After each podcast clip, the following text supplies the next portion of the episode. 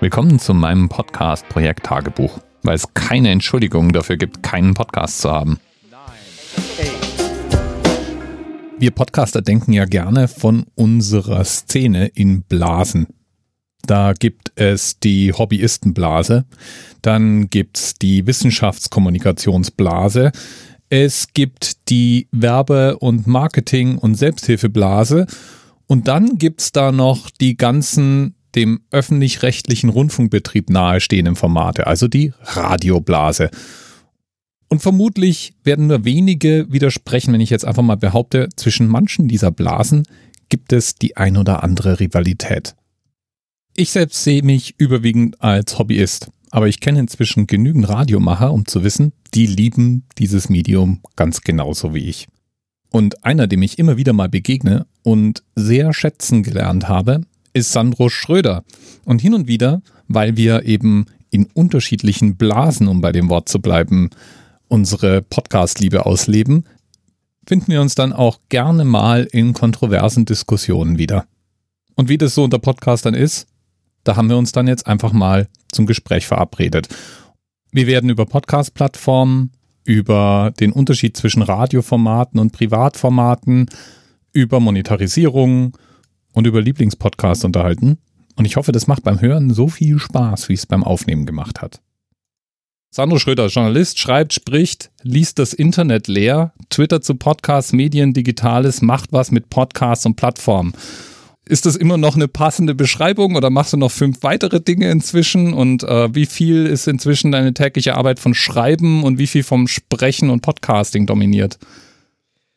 Puh, die Twitter-Bio ist natürlich so ein bisschen der Fokus aufs Professionelle. Ich glaube, das meiste davon stimmt schon noch irgendwie. Also ich arbeite beim Deutschlandradio, bei einem öffentlich-rechtlichen Medienunternehmen und bin da halt für Podcasts und Audioplattformen zuständig. Deswegen so der Part mit Schreiben, Sprechen, Lesen und was mit Podcasts und Audioplattformen, der stimmt definitiv. Momentan bin ich mehr in so einer Rolle, wo ich weniger aktiv in Mikrofone spreche. Also ich mache gerade eher so Helfer bei Podcast-Projekten und bin da so ein bisschen mehr hinter den Kulissen.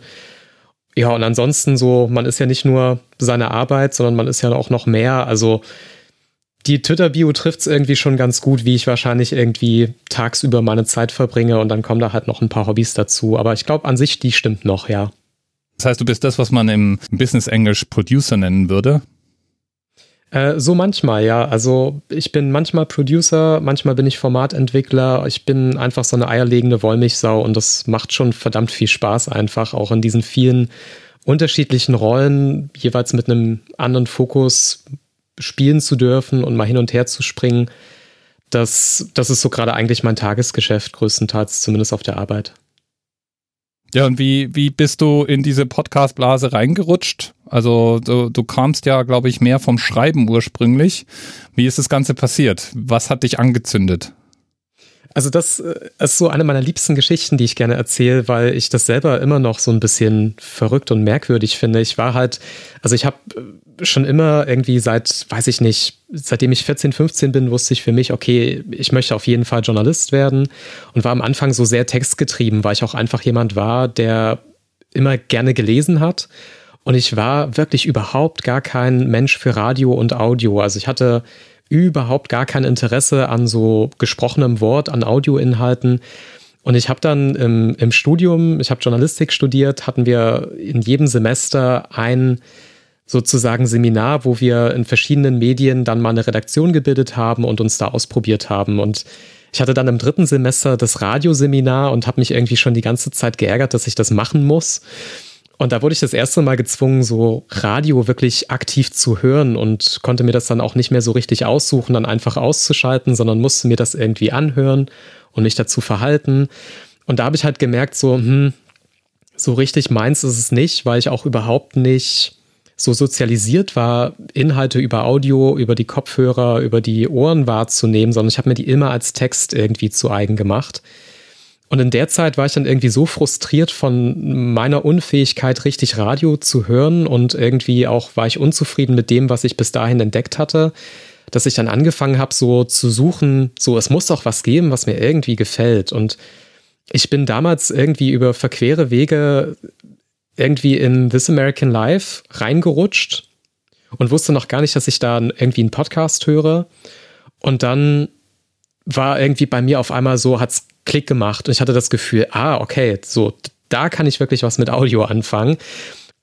Und dann ging das auf einmal bei mir so los, dass ich gemerkt habe, so, oh, ich möchte noch mehr davon, ich möchte jetzt nicht nur noch das eine hören. Und dann bin ich da so schleichend ins Podcast-Hören reingekommen und habe darüber eigentlich gemerkt, so wie toll Audio sein kann. Und das war dann halt bei mir auch dann nach dem Studium der Punkt, wo ich gesagt habe, so bisher war mein Leben auch professioneller Art und Weise immer sehr von Text geprägt und ich habe dann halt nach meinem Studium gesagt, so du machst jetzt noch mal eine Sache, die du noch gar nicht gemacht hast und forderst dich da selber raus und bin halt zu einem Internetradio gegangen, wirklich bewusst. Ich konnte nichts, was irgendwie mit Radio, Audioschnitt oder so zu tun hat und habe dann Praktikum gemacht und dann habe ich sozusagen neben der Seite des Hörens auch gemerkt, dass das Machen total viel Spaß macht und dann zack, auf einmal war ich halt so ein total überzeugter Audio-Ultra, der gar keine Lust mehr hat, Texte zu lesen, sondern viel lieber die Kopfhörer aufsetzt.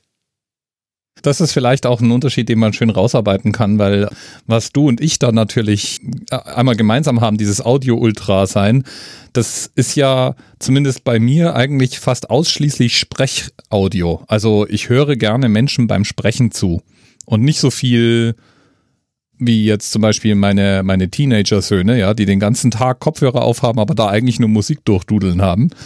Ist das bei dir genauso? Also das war bei mir vorher auch so. Ich habe viel Musik gehört, aber eben keine gesprochenen Inhalte. Und dann kamen halt die Podcasts und dann hat das auf einmal fast schon komplett getauscht, dass ich halt eigentlich kaum noch Musik gehört habe. Jetzt mhm. gerade muss ich sagen, habe ich so eine Phase, wo ich wieder mehr Musik höre, was aber auch damit zu tun hat, glaube ich, wenn man eben den ganzen Tag Kopfhörer auf hat und auch von Berufswegen so viel mit irgendwie gesprochenem Wort zu tun hat, dann merke ich, dass ich manchmal auch so eine Auszeit brauche und die Abwechslung. Und deswegen so jetzt gerade entdecke ich wieder ein bisschen mehr Musik für mich. Auch so eben als Abwechslung, um irgendwie auch nochmal einen anderen Reiz zu haben. Und deswegen, es hält sich jetzt so, weiß ich nicht, so 70, 30 ungefähr die Waage. 70 Prozent Podcasts, 30 Prozent Musik. Jetzt bin ich mal so ein bisschen neugierig. Äh, der Podcast-Hörer Sandro Schröder. Wie viele Podcasts hast du denn so zu Spitzenzeiten gehört? Grob. Also zu Spitzenzeiten habe ich aktiv bestimmt so 30, 40 Stück ziemlich sklavisch gehört. Ähm, mhm. Und habe wirklich auch wirklich den Anspruch gehabt, irgendwie alles zu schaffen. Und dann kam auch irgendwie, weiß ich nicht, so vor ungefähr zwei Jahren so für mich der Punkt, dass ich auch gemerkt habe, so woher kommt eigentlich dieser Anspruch, immer alles schaffen zu wollen? Und ich meine, ich bin da jetzt mit 30, 40 Podcasts jetzt auch niemand, der irgendwie so eine äh, Aboliste mit 200 Podcasts hat und alles irgendwie auf doppelter Geschwindigkeit hört, damit er es überhaupt noch irgendwie schaffen kann. Aber ich habe dann halt irgendwann so gemerkt, so, ich muss nicht alles hören, ich muss auch nicht alles schaffen und habe dann angefangen, eigentlich ein bisschen selektiver auch zu hören und vielleicht auch ein bisschen mehr nach Stimmung mir auszusuchen wann will ich was hören und wenn ich dann mal irgendwie vier mhm. Wochen was nicht höre, dann ist das auch so. Okay. Und äh, jetzt, jetzt sind es ja nicht mehr die Hochzeiten, nehme ich mal an. Wie viel ist so der durchschnittliche Podcast, äh, die durchschnittliche Podcastliste bei dir? Also ich würde jetzt sagen, in der Woche komme ich so auf irgendwas zwischen fünf und zehn. Das fluktuiert immer so mal, hängt auch damit zusammen, was ich sozusagen hören muss und was ich hören will und mhm. was gerade so passiert. Aber ich komme, glaube ich, schon so auf, weiß ich nicht, zehn Stunden hören in der Woche und dann plus minus eben, wie auch die Zeit dann so verteilt ist. Hörst du dann eigentlich auch mal irgendwie so lineares Radio, wie man es nennt? Das, was man so despektierlich manchmal als Dudelfunk bezeichnet? Nee, ehrlich gesagt, kaum noch. Also ich höre jetzt natürlich irgendwie das Radio, in dem ich arbeite, das höre ich schon hin und wieder, versuche mhm. ich es. Aber ich merke einfach, das passt auch gar nicht mehr so richtig zu meinem Nutzungsverhalten. So, ich merke einfach, ich konsumiere kaum noch lineares Zeug und das trifft halt Radio und Fernsehen gleichermaßen ja. hart und habe halt einfach für mich gemerkt, es gibt wenige Momente, wo ich noch dieses lineare Bedürfnis überhaupt noch habe. Weil ich das total interessant finde. Also das ist tatsächlich bei mir auch so. Ich finde es allerdings auch wirklich interessant, dass ich manchmal Menschen, und das ist auch bei meinen Kindern so zu beobachten, äh, dabei sehen kann, wie die eigentlich linear zum Beispiel sowas wie YouTube, äh, linear sowas wie YouTube laufen lassen. Das heißt, die Die steigen sozusagen irgendwie ein mit was, was sie sich ausgesucht haben und dann lassen sie auf Vollautomatik die mhm. Vorschlagsliste durchlaufen. Das ist ja nichts anderes als äh, lineares Fernsehen im Endeffekt irgendwann. Und das hasse ich. Ich, ich möchte ja, gerne aktiv, ich, ich, möchte aktiv entscheiden, was ich sehe, was ich höre und deswegen, ich mag auch diese, eben diese endlosen Streams, wo dann irgendwie das nächste Video, der nächste Podcast, was auch immer kommt. Ich mag das nicht. Ich mag das total. Ich liebe das, aktiv zu entscheiden. So, das will ich jetzt haben. Und dann ist auch irgendwann mal Schluss. Also die, so dieses Dudeln lassen, das habe ich zum Beispiel auch gar nicht als Bedürfnis. Also diese Nebenbeibeschallung, ich weiß nicht warum, aber ich, ich mag das irgendwie nicht, sondern wenn, dann entscheide ich mich dafür und dann konsumiere ich das auch wirklich aktiv. Ja, das geht mir ganz genauso. Für mich hat auch übrigens, ich weiß nicht, wie du das siehst, aber für mich haben Podcasts tatsächlich mehr Bücher und Artikel ersetzt oder verdrängt. Ich lese immer noch sehr, sehr viel, aber wenn ich jetzt überlegen müsste, welches Medium ist eigentlich zurückgefahren, um Platz zu machen für die Zeit, die ich mit Podcasts verbringe, dann ist es tatsächlich das Lesen. Also die Zeit, die ich auf Lesen verwendet habe, die verwende ich jetzt zum Teil einfach aufs Hören. Ist bei mir auch so. Das konkurriert ja auch ziemlich direkt. Also die Texte, die ich gerne lese, das sind auch so ähnliche Sachen, die ich auch gerne höre.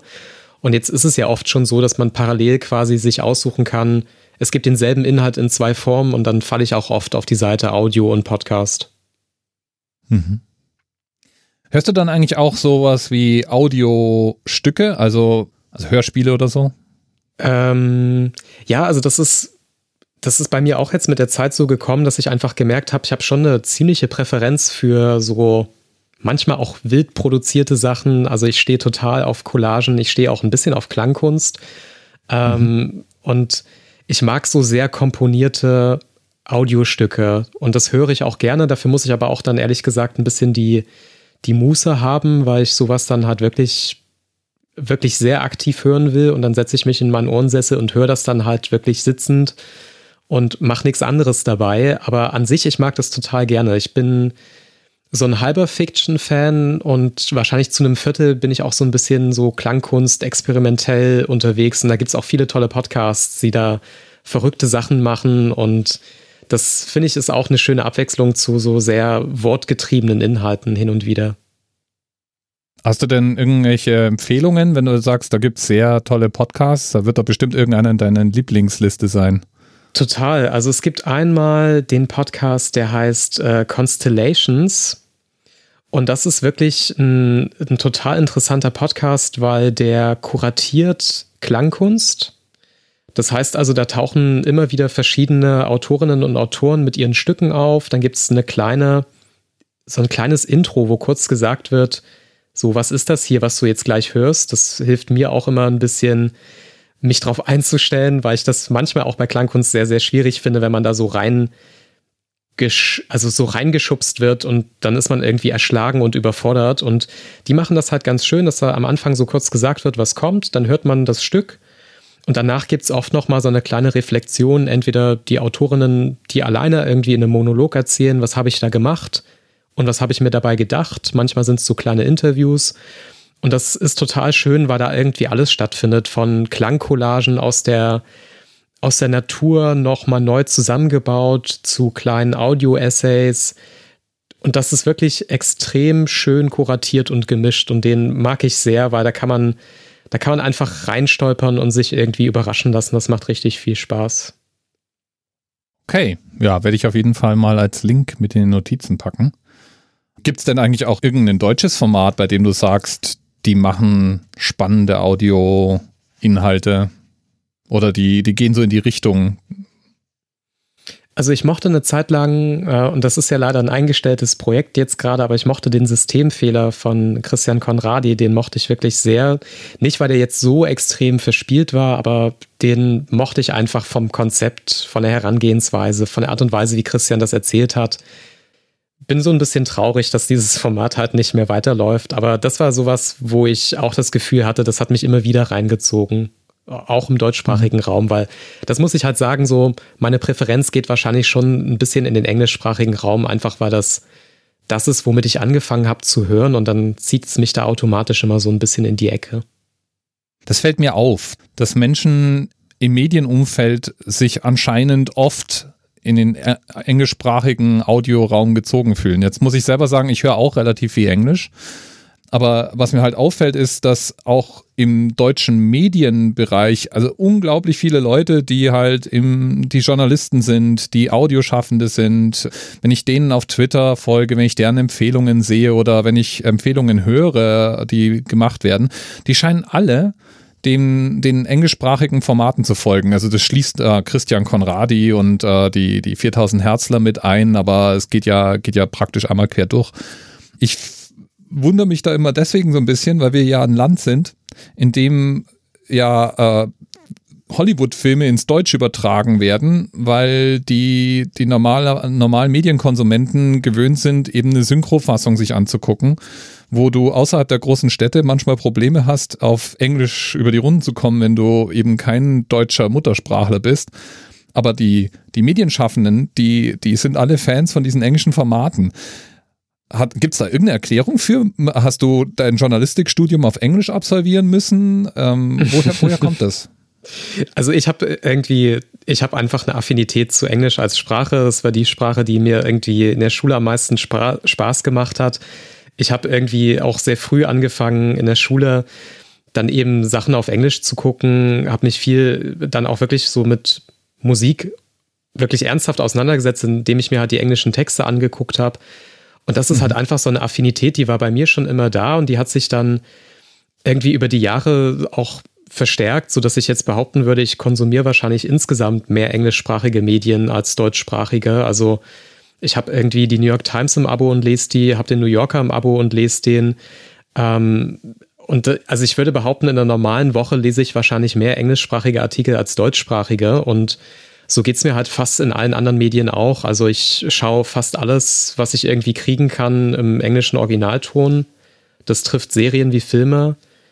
Und das setzt sich dann halt bei mir mit den Podcasts fort, wobei ich dann halt auch deine Beobachtung schon teile. Das scheint vielen in den Medien so zu gehen, aber eine richtig gute Erklärung, warum das bei so vielen Menschen zeitgleich passiert, habe ich nicht. Ich habe nur die These, es gibt, glaube ich, generell so ein bisschen diese Orientierung in den US-amerikanischen englischsprachigen Raum in den Medien, weil einfach mhm. da viele Dinge sehr spannend sind, sehr groß sind und auch oft so ein bisschen Vorbildcharakter haben. Und ich glaube, gerade im medialen Bereich gibt es so eine Art Vorsprung, die der englischsprachige Raum meiner Meinung nach hat. Also gerade so bei den Podcasts und auch vielleicht bei so digitalen Medien insgesamt sieht man immer so, dass so mit drei bis fünf Jahren Verzögerung was in den USA passiert und dann schwappt das sozusagen nach Deutschland. Und ich glaube, deswegen sind so viele Medienmenschen auch so englisch-affin, weil man da immer sich verspricht, so nah dran am Puls der Zeit zu sein. Aber das ist auch nur so in die Tüte gesprochen. Keine Ahnung, woran es mhm. liegt, genau. Ja, da frage ich mich manchmal, was ist da Henne und was ist Ei? Weil mhm. ich, ich gebe mal ein Beispiel. Es wird ja an allen Ecken und Enden behauptet, True Crime wäre ein Riesending. Jetzt habe ich immer das Gefühl gehabt, True Crime ist in den USA schon immer ein Riesending. Ja, also ich meine, du konntest auch schon bei TV-Produktionen, so Columbo und Miami Vice äh, waren früher so Krimi-Formate und dann wurde das ganz schnell immer mehr in so ein Reality-TV-Format überführt, wo dann halt so alle möglichen Richterformate und äh, dann die, die Kriminalfälle in der Umgebung aufgearbeitet haben. Und in den USA gibt es so eine ganz grundsätzliche Stimmung, die man auch in Filmen immer wieder reflektiert sieht, dass man dem, dem Rechtsapparat eigentlich nicht so ganz vertrauen darf. Also es, ist so, es gibt immer den korrupten Polizisten und den korrupten Richter und so weiter. Und seit zwei Jahren höre ich mir an, dass in Deutschland angeblich True Crime total auf dem Vormarsch ist. Ich kenne aber wirklich buchstäblich niemanden, der von sich behaupten würde, True Crime zu, zu hören oder zu konsumieren. Und das einzige True Crime TV-Format, was mir einfällt, ist Aktenzeichen XY ungelöst. Und da frage ich mich dann manchmal, ist es vielleicht so, dass die Fans der englischen Medienlandschaft so lange davon überzeugt sind, dass das offensichtlich ein Hype ist, der hier rüberschwappt, bis es wirklich fußfest oder ist es wirklich so, dass da Trends sich äh, duplizieren und in Deutschland von alleine Fuß fassen? Weißt du, wie ich meine? Also ich, also ich muss echt sagen, so, da haben wir die, das erste Mal, dass wir echt so zwei komplett verschiedene Blasen anscheinend haben, weil ich habe wiederum das Gefühl, so, mein Umfeld nervt mich nur noch mit True Crime, mit True Crime Büchern, mit True Crime Serien, Dann gibt es ja immer noch dieses fürchterliche Sonntagabendritual in Deutschland, was auch irgendwie Krimi-Format ist. Und gerade bei den Podcasts, ich weiß nicht, wie oft mir Leute irgendwas von True Crime Podcasts erzählen wollen und ich dann immer sage so, sorry, also das Format und das Genre hat mich einfach verloren und ich möchte mit dir darüber nicht mehr reden. also es ist wirklich so, ich habe das Gefühl, ich muss Leute aktiv überzeugen, mal was anderes zu hören außer True Crime Podcasts und sich nicht und sich nicht die nächste irgendwie Gruselgeschichte, die 50 Jahre her ist, anzuhören. Also keine Ahnung, woran das liegt. Vielleicht habe ich da auch einfach nur ein komisches Umfeld, aber ich habe so das Gefühl, es gibt in Deutschland halt schon einen gigantischen Krimi-Markt und der hat sich jetzt halt einfach so ein bisschen erweitert um das Thema True Crime. Und das ist für mich schon so dieser erste Punkt, wo ich auch einfach genervt bin, weil ich finde, es gibt halt eben True Crime, der sozusagen Realität und das Wahre an der Geschichte in den Vordergrund stellt und vielleicht da auch so ein eher gesellschaftlichen Anspruch hat. Und dann gibt es so diese andere, für mich überwiegende Seite von True Crime, die eigentlich so diese fiktiven Grusel-Krimi-Mechanismen nimmt und die einfach überträgt auf irgendwas, was mal halbwegs real war. Und da habe ich halt das Gefühl, das fällt hier in Deutschland halt auf einfach einen total riesig boomenden Markt von Leuten, die auch wirklich da super viel konsumieren. Und da ist mhm. sozusagen True Crime gerade die neueste Erweiterung neben dem ganzen anderen Krimi-Zeugs, was eh schon total beliebt ist. Vielleicht fiktiver Art und Weise, aber was eben sowieso schon ein breites Publikum hat. Und da fallen halt die True Crime Podcasts gerade echt auf fruchtbaren Boden. Aber das ist nur mein Eindruck. Spannend. Also tatsächlich interessant, wie konträr das dann in der Wahrnehmung ist. Weil äh, ich hatte, also ich hatte immer das, den Eindruck, es gab ja Serial, ja. Mhm. Also Serial ist ja für diejenigen, die jetzt bei mir zuhören und sagen, was war das noch gleich? Das ist praktisch die Mutter der gehypten True Crime Podcasts. Bei weitem nicht der erste True Crime Podcast, aber der, der am weitesten erfolgreich war. Und Serial war ein Podcast, der Millionen Abrufzahlen hatte aber interessanterweise finde ich eigentlich so ein schönes Beispiel für einen Podcast ist, der überwiegend in der Medienlandschaft stattgefunden hat. Das heißt, Serial war so ein Ding, was ganz kurz von jeder und jedem, die irgendwie sich entweder in der Medienblase bewegt haben oder podcast-affin waren, kurz angehört wurde alle waren begeistert davon, die eben dort unterwegs waren. Und außerhalb dieser Blasen hat es niemand wahrgenommen. Also es war so ein Ding. Siri wird ja bis heute noch in jedem Artikel über Podcasting irgendwie referenziert gefühlt. Aber tatsächlich haben außer, ich sag jetzt mal, deiner Blase und meiner Blase, hat es irgendwie niemand so richtig interessiert, was Serial getan hat. Ah, ähm, ich, ich, ich sehe das echt anders, ehrlich gesagt. Und es ließ sich vor allen Dingen nicht wiederholen. Also ich habe mich mal mit Rob Walsh von, von Libsyn unterhalten, der gemeint hat, Serial hat eins produziert, nämlich dass eine Menge Leute versucht haben, nach dem Rezept von Serial auch Podcasts zu machen und keiner von denen ist irgendwie auch nur in die Nähe gekommen, inklusive dem Team von Serial selber, die das nicht geschafft haben, das zu wiederholen. Also ich glaube, es ist halt schon insofern anders, dass, äh, also ich gebe dir in vielen recht. Natürlich war es ein Hype, natürlich war es auch ähm, etwas, was medial sehr präsent war.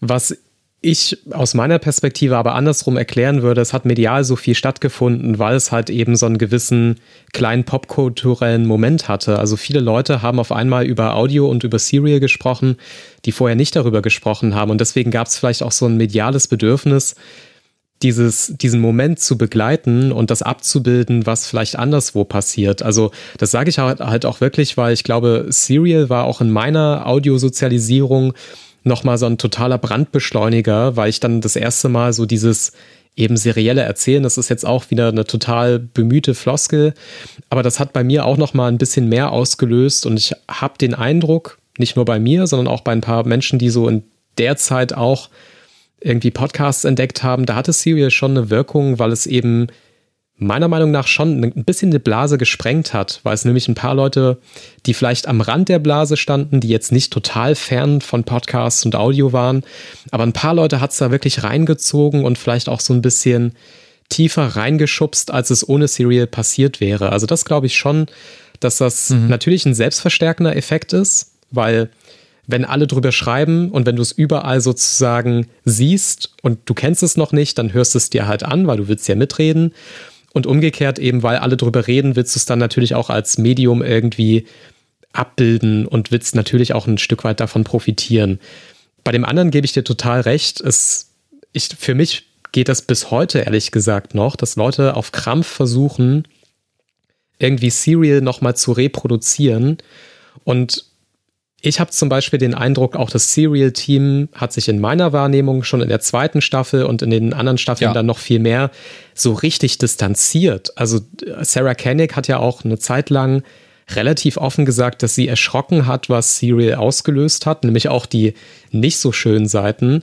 Und die haben sich ja dann auch wirklich geradezu davon distanziert und haben ja auch in den nachfolgenden Staffeln ja fast schon gesagt, so wie haben wir es früher gemacht und jetzt machen wir genau das Gegenteil, weil die waren, glaube ich, als öffentliche, also als öffentliche, als Public Radio Journalisten in den USA ein bisschen erschrocken über diesen Boom-Effekt und diesen Hype, den sie da ausgelöst haben, weil das ist auch, glaube ich, was, was für die nicht zu planen war und was überhaupt nicht irgendwie deren normalen Empfindungen irgendwie entsprochen hat, dass sie sowas erreichen wollten. Und ich glaube, gerade Sarah Koenig hat halt als so klassische Reporterin schon sehr damit gehadert, dass dann halt Leute da irgendwie ihre Nase reingesteckt haben und irgendwie in Foren angefangen haben, da auch komische Theorien aufzustellen, die Leute zu stören und so.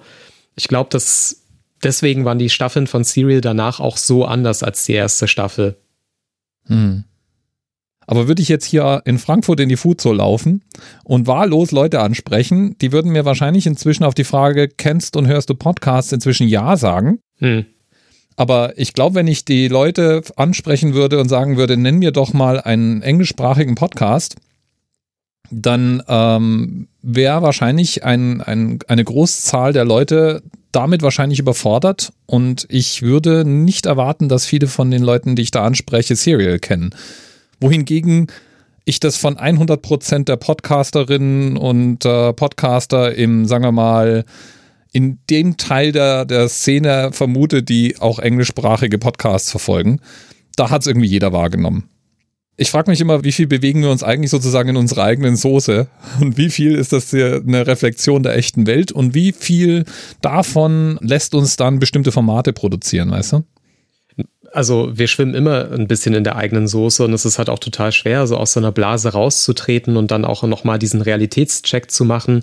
Ähm, mhm. das, das ist, glaube ich, immer eine Herausforderung von glaube ich, allen Menschen generell, aber vor allem ist es eine Herausforderung für Leute, die halt Medien machen, weil du, du musst halt aufpassen, dass du dich nicht irgendwie zu sehr ablöst von dem, was du glaubst, was dein Publikum ist. Und deswegen so diesen Realitätscheck, der ist wichtig und den muss man auch machen.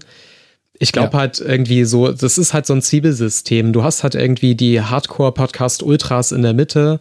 Da gibt es dann halt ja. wahrscheinlich wie in so einem Venn-Diagramm eine Überschneidung zu hört sowohl deutsche als auch englische Podcasts und ist ein Podcast Ultra. Und dann gibt es noch eine Überschneidung, die ist dann so Podcast-affin, aber nur deutschsprachig. Und ich glaube, diese Blasen haben halt alle unterschiedliche Größen, aber sie gehören halt für mich irgendwie alle so erstmal in so eine Zwiebel namens Audioaffin, setzt irgendwie die Kopfhörer auf, um Audioinhalte zu hören. Und dann muss man immer mhm. noch mal gucken, wie differenziert sich das aus und wie groß sind die einzelnen Gruppen. Aber ich glaube, jetzt im Jahr 2020 Leute auf der Sp Straße ansprechen und sagen, kennst du Serial, das, das wird nicht besonders viele Treffer produzieren. Das sind, glaube ich, also die Leute, die jetzt zu dem Podcast hören, in letzter Zeit dazugekommen sind, die sind, glaube ich, auch echt viel in den letzten zwölf, sechs Monaten gekommen.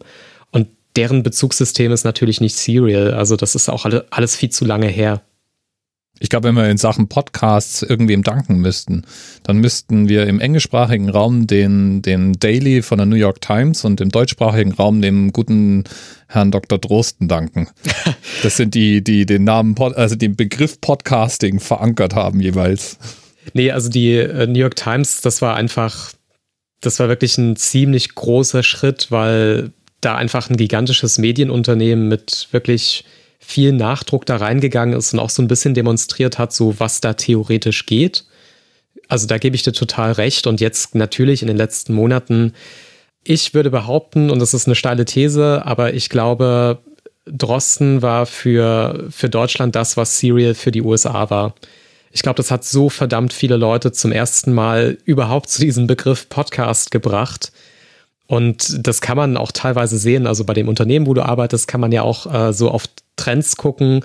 Und wenn man da mal irgendwie den Suchbegriff Podcast und Drosten übereinander legt, dann sieht man schon, dass das Interesse an Podcast äh, schon ein bisschen gestiegen ist, seitdem es den Drosten-Podcast gibt. So, das ist jetzt natürlich nur eine Argumentationskrücke, aber ich persönlich hatte zum Beispiel so einen kleinen Aha-Moment, so meine Friseurin, die wusste vorher nicht, was ich mache und was es mit diesen Podcasts auf sich hat. Und dann war ich halt irgendwie im weiß ich nicht, im Juni oder so war ich bei ihr und hat sie gesagt, ja, ich höre jetzt den Drosten-Podcast. Und auf einmal versteht sie halt auch, was mein Job ist. Und das fand ich halt total cool, weil ich das Gefühl hatte, auch der Drosten-Podcast hat so ein bisschen eine Blase gesprengt, weil jetzt auf einmal Leute mit Podcast anhören, anfangen, die es vorher wirklich sich nicht vorstellen konnten, die vielleicht nicht mal wussten, dass es das gab. Mhm. Ich würde dich gerne mal eine Frage fragen wollen, die, glaube ich, unsere zwei Blasen so ein bisschen spaltet. Und zwar, was würdest denn du sagen, ist der Unterschied zwischen einem Drosten-Podcast und einer Drosten-Radiosendung, wenn es den denn gäbe? Vielleicht ist Kekule eher so an der Radiosendung. Aber also, was macht den Drosten-Podcast zu einem Podcast? Vielleicht frage ich mal so. Also, wenn du so fragst, würde ich sagen, die Ausführlichkeit und die Länge macht das zu einem Podcast. Die Regelmäßigkeit macht das zu einem Podcast.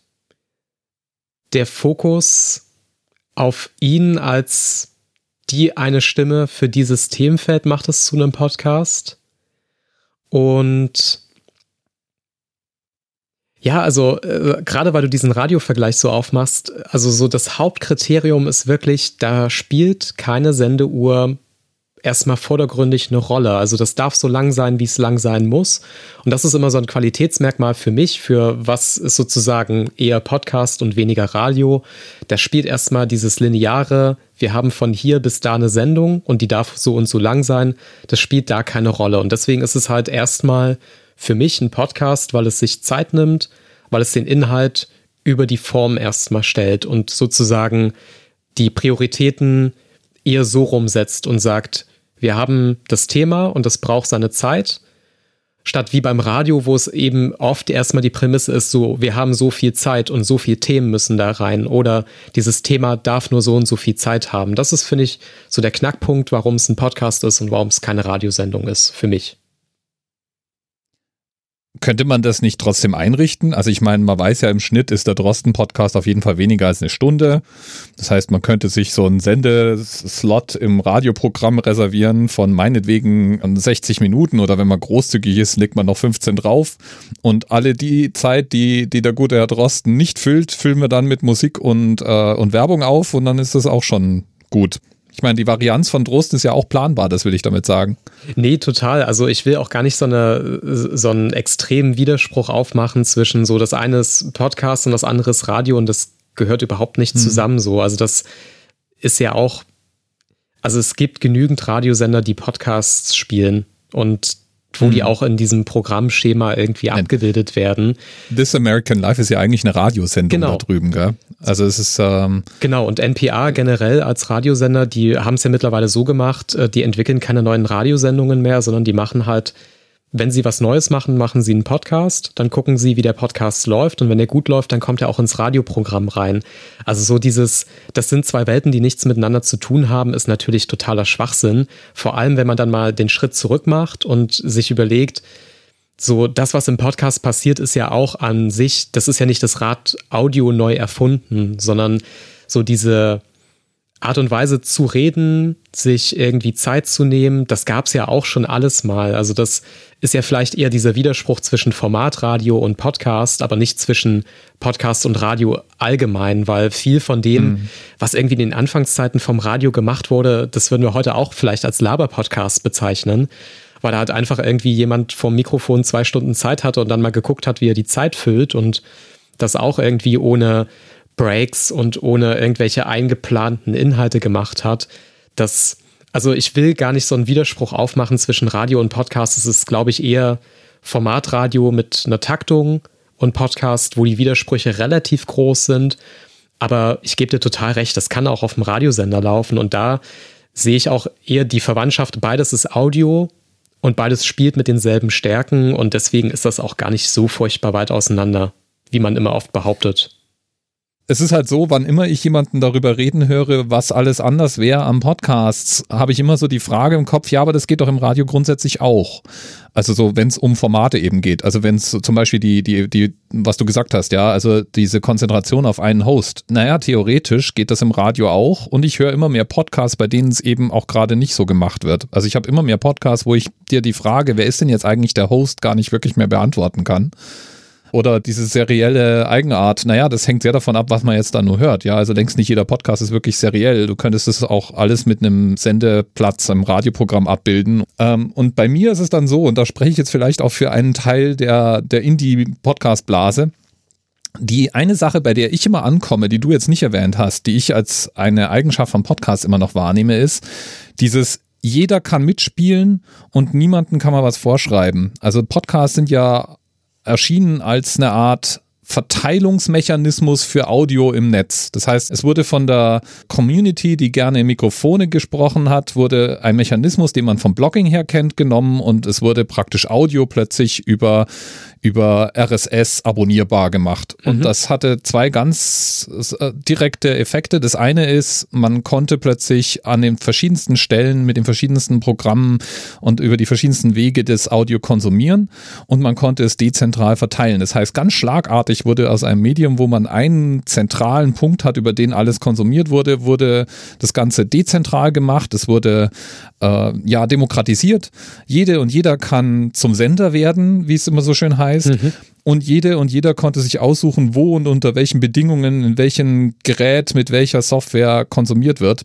Und das ist eben dieser, dieser eine Aspekt, der, der immer mehr verwaschen wird momentan. Also den du jetzt auch gar nicht erwähnt hast, aber das ist der einzige Aspekt, der mir einfällt, der ein, ein Podcast-Format vielleicht auch noch immer so ein bisschen stärker noch von einem, einer Radiosendung zum Beispiel unterscheidet, weil ich kann eben nicht einfach im Deutschland Radio senden, wenn ich das möchte, aber ich kann sehr wohl einen Podcast machen.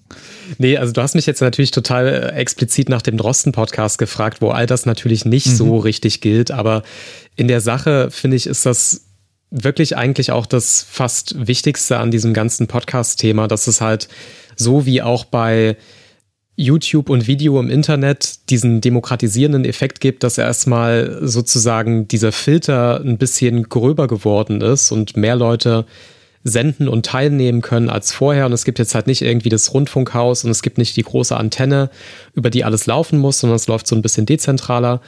Das ist natürlich total wichtig als eigentlich das eine Merkmal, was Podcast eben so hat wachsen lassen, wie es dann jetzt auch gewachsen ist. Also und das ist eben, glaube ich, schon, was so digitale Medien angeht, immer das, was dann so die ganzen Innovationen reingebracht hat, was das irgendwie hat wachsen lassen und spannend gemacht hat. Wenn dann sozusagen die klassischen Mechanismen, wie Medien bis dahin funktioniert haben, so ein bisschen in Frage stellt. Und auf einmal kommt da halt ganz viel rein, was vorher nicht rein konnte und das befruchtet halt immer. Und das ist bei Podcasts, glaube ich, schon einer der größten Faktoren, warum wir da heute stehen, wo wir stehen. Mhm. Na, jetzt, jetzt war es aber neulich so, dass wir uns auf Twitter so ein bisschen bekakelt haben, wir zwei. Und da habe ich ja dann an irgendeiner Stelle mal gesagt äh, oder geschrieben besser, ähm, dass äh, für mich ein Podcast dann ein Podcast ist, wenn ich ihn in einem Podcatcher hören kann. Das ist sozusagen eine, eine Formulierung, die eigentlich sagt, er braucht einen Podcast-Feed, sonst ist für mich kein Podcast. Mhm. Und du hast geantwortet, das wäre eine valide, aber doch sehr einengende Definition. Und da bin ich jetzt mal gespannt, warum das einengt. Weil ähm, tatsächlich der Drosten-Podcast unterscheidet sich, wenn ich mir den so anschaue, um bei dem Beispiel zu bleiben, tatsächlich von einer Radiosendung, finde ich, nur dadurch, dass er halt mit einem Feed überall konsumierbar ist. Wenn der, wenn der Feed nicht wäre und ich müsste auf die Audiothek gehen, um ihn anzuhören, dann wäre der weder so erfolgreich geworden, noch ähm, würde ich den als Podcast wahrnehmen, sondern für mich wäre das dann ein Angebot einer, eines Radiosenders, eines Medienhauses. Mhm. Und jetzt wäre ich mal neugierig darauf, warum, warum es einengt, wenn ich sage, ein Podcast, sobald er ein Feed hat, ist es ein Podcast. Alles davor ist ein Audioprodukt eines Medienhauses, wie auch immer das jeweilige Medienhaus es dann nennen möchte führ's mal aus, weil das war in 280 Zeichen wirklich schwer unterzubringen, glaube ich.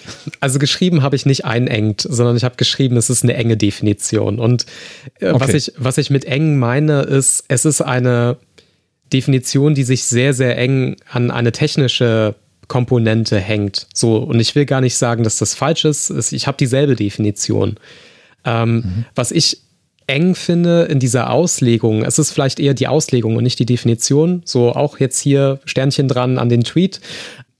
Aber was ich daran eng finde, ist einfach, ich glaube, jetzt besonders im Jahr 2020 mittlerweile, es gibt so viele, finde ich, valide Definitionen von, was man unter Podcast verstehen darf und vielleicht auch missversteht, aber missverstehen darf, dass ich finde, ja, die Definition zu sagen, alles, was ein RSS-Feed hat und über Podcatcher abonniert werden kann, ist ein, ist ein Podcast, die stimmt immer noch. Aber zeitgleich stimmen auch noch andere Definitionen und die sind halt bei weitem nicht so eng gefasst. Ich glaube, es ist total legitim, dass verschiedene Menschen diesen Podcast-Begriff mittlerweile sehr, sehr weit für sich definieren. Und ich finde, es gibt nicht die eine Definition, die alles schlägt, sondern ich bin mittlerweile, vielleicht weiß ich nicht, bin ich da zu weich und bin da nicht so hart genug in der Argumentation für das Medium. Aber ich finde, wenn jemand sagt, ich höre ja irgendwie auf meinem Handy eine Radiosendung nach. Das ist vielleicht nicht mal ein Podcast. Oft ist es auch gar kein Podcast. Aber ich finde, wenn jemand dann sagt, ich höre Podcasts, wer bin ich, ihm abzusprechen, dass er keine Podcasts hört? Genauso. Ähm, und ich weiß, dass das halt auch eine, eine Definition ist, die jetzt nicht vielen gefallen wird. Aber ich finde, wenn jemand sagt, ich höre die ganze Zeit auf Spotify irgendwelche Wortinhalte und das sind erstmal für mich Podcasts oder auf irgendeiner anderen Plattform.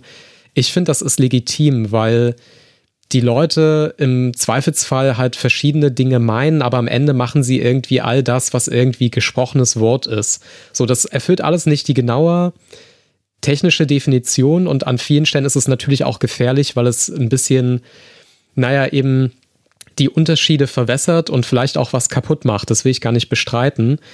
Aber ich habe für mich einfach gemerkt, so, ich mag das nicht so eng auslegen und ich möchte irgendwie akzeptieren, dass es immer noch nicht so einfach ist, Podcasts zu hören, dass es viele Leute immer noch nicht genau unterscheiden können und dass ihnen auch irgendwie die Skills fehlen, um eine Podcast-App zu bedienen und dann landen sie halt in irgendwas anderem oder gucken auf der Webseite von einem Radiosender und spielen da was ab. So, ja, das ist nicht im engeren Sinne Podcast, aber wenn die Leute das als Podcast verstehen wollen, ja, okay, Gefährlich wird es natürlich da an der Stelle, wo sozusagen auf einmal so Podcast komplett umdefiniert wird. Und manchen Plattformen kann man ja da auch unterstellen, dass da vielleicht ein bisschen Wille hinter ist, das auch tatsächlich zu tun.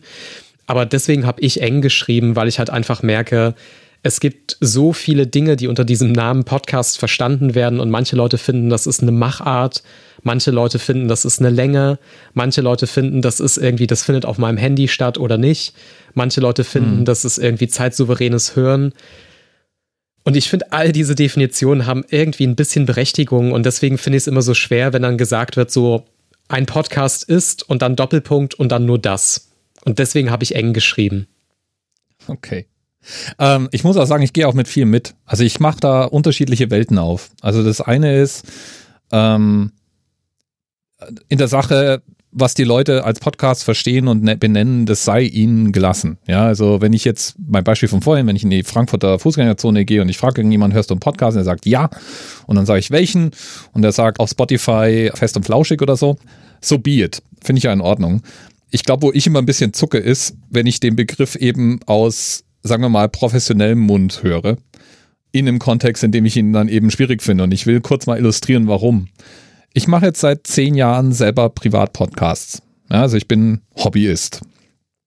Und ich habe diese momentane Podcastwelle, die jetzt im Augenblick, also es ist ja wirklich, also eine, Podcasts haben eine deutliche Wahrnehmungssteigerung erfahren, ja. Mhm ähm, jetzt in, in den letzten zwei Jahren.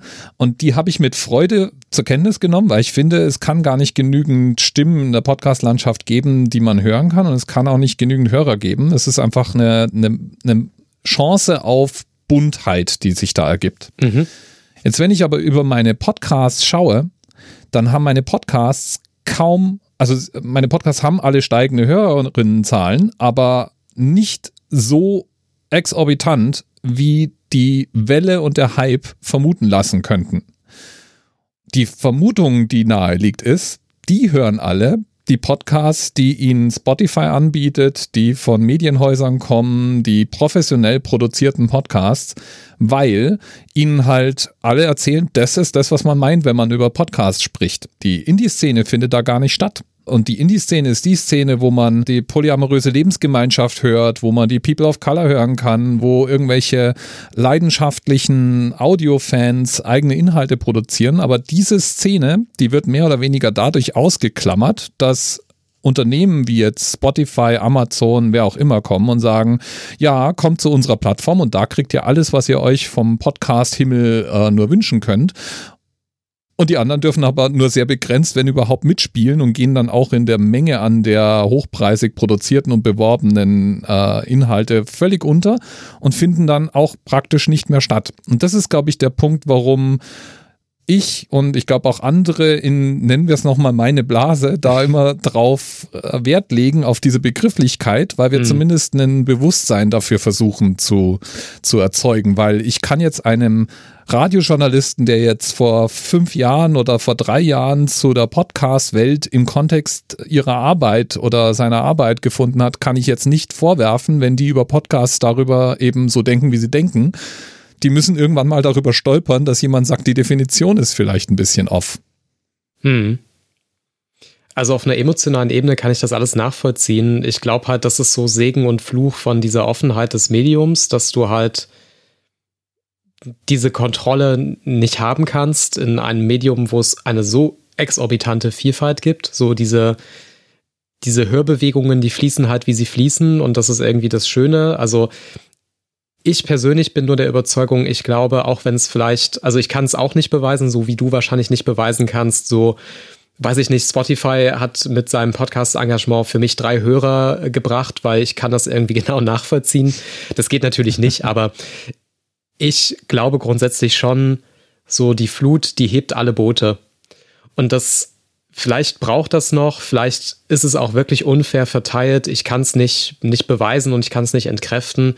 Aber grundsätzlich glaube ich schon so, jeder und jede, die jetzt in dieses Hören von Audioinhalten reinkommt, egal auf welcher Plattform, die halt irgendwas konsumiert, was in die Richtung von Podcast geht, die sucht nach zwei, drei, vier, fünf, sechs, sieben anderen Podcasts und ich glaube, dafür ist die Welt immer noch offen genug. Also ich sehe das Risiko schon, dass es irgendwann so einen Kanal gibt, du fällst oben in den Filter rein und kommst unten dann nur noch bei den Plattformproduktionen raus, weil wenn du einmal sozusagen in die Welt von einer Plattform gefallen bist, dann kommst du da nicht mehr raus. Das sehe ich schon als Gefahr. Aber jetzt gerade glaube ich schon noch, dass das so offen ist, dass selbst wenn du auf dem einen Weg reinkommst, das noch nicht lange heißt, dass du auch auf demselben Weg da wieder rauskommst mit irgendwie vollgepackt mit den Produktionen von der Plattform, wo du angefangen hast, sondern ich glaube, es ist immer noch sehr, sehr, sehr gut möglich, dass jemand so durch sowas wie Spotify oder durch Audible da reinkommt, einen Geschmack dafür bekommt und dann immer noch genügend Angebote kriegt, anders abzubiegen und auch nochmal andere Formate zu hören. Und deswegen, ich sehe da halt eher so eine, eine zeitliche Entwicklung, dass halt gewisse Dinge so boomen und vielleicht auch nicht mehr boomen, weil sie zu einem gewissen Zeitpunkt da und sichtbar waren, als gerade so und so viele Leute kamen und dass sich das dann halt schon sehr so ebbeflutmäßig verteilt und dass deswegen das kein kontinuierlicher Strom ist von irgendwie so, mein Podcast wächst die ganze Zeit mit dem Faktor.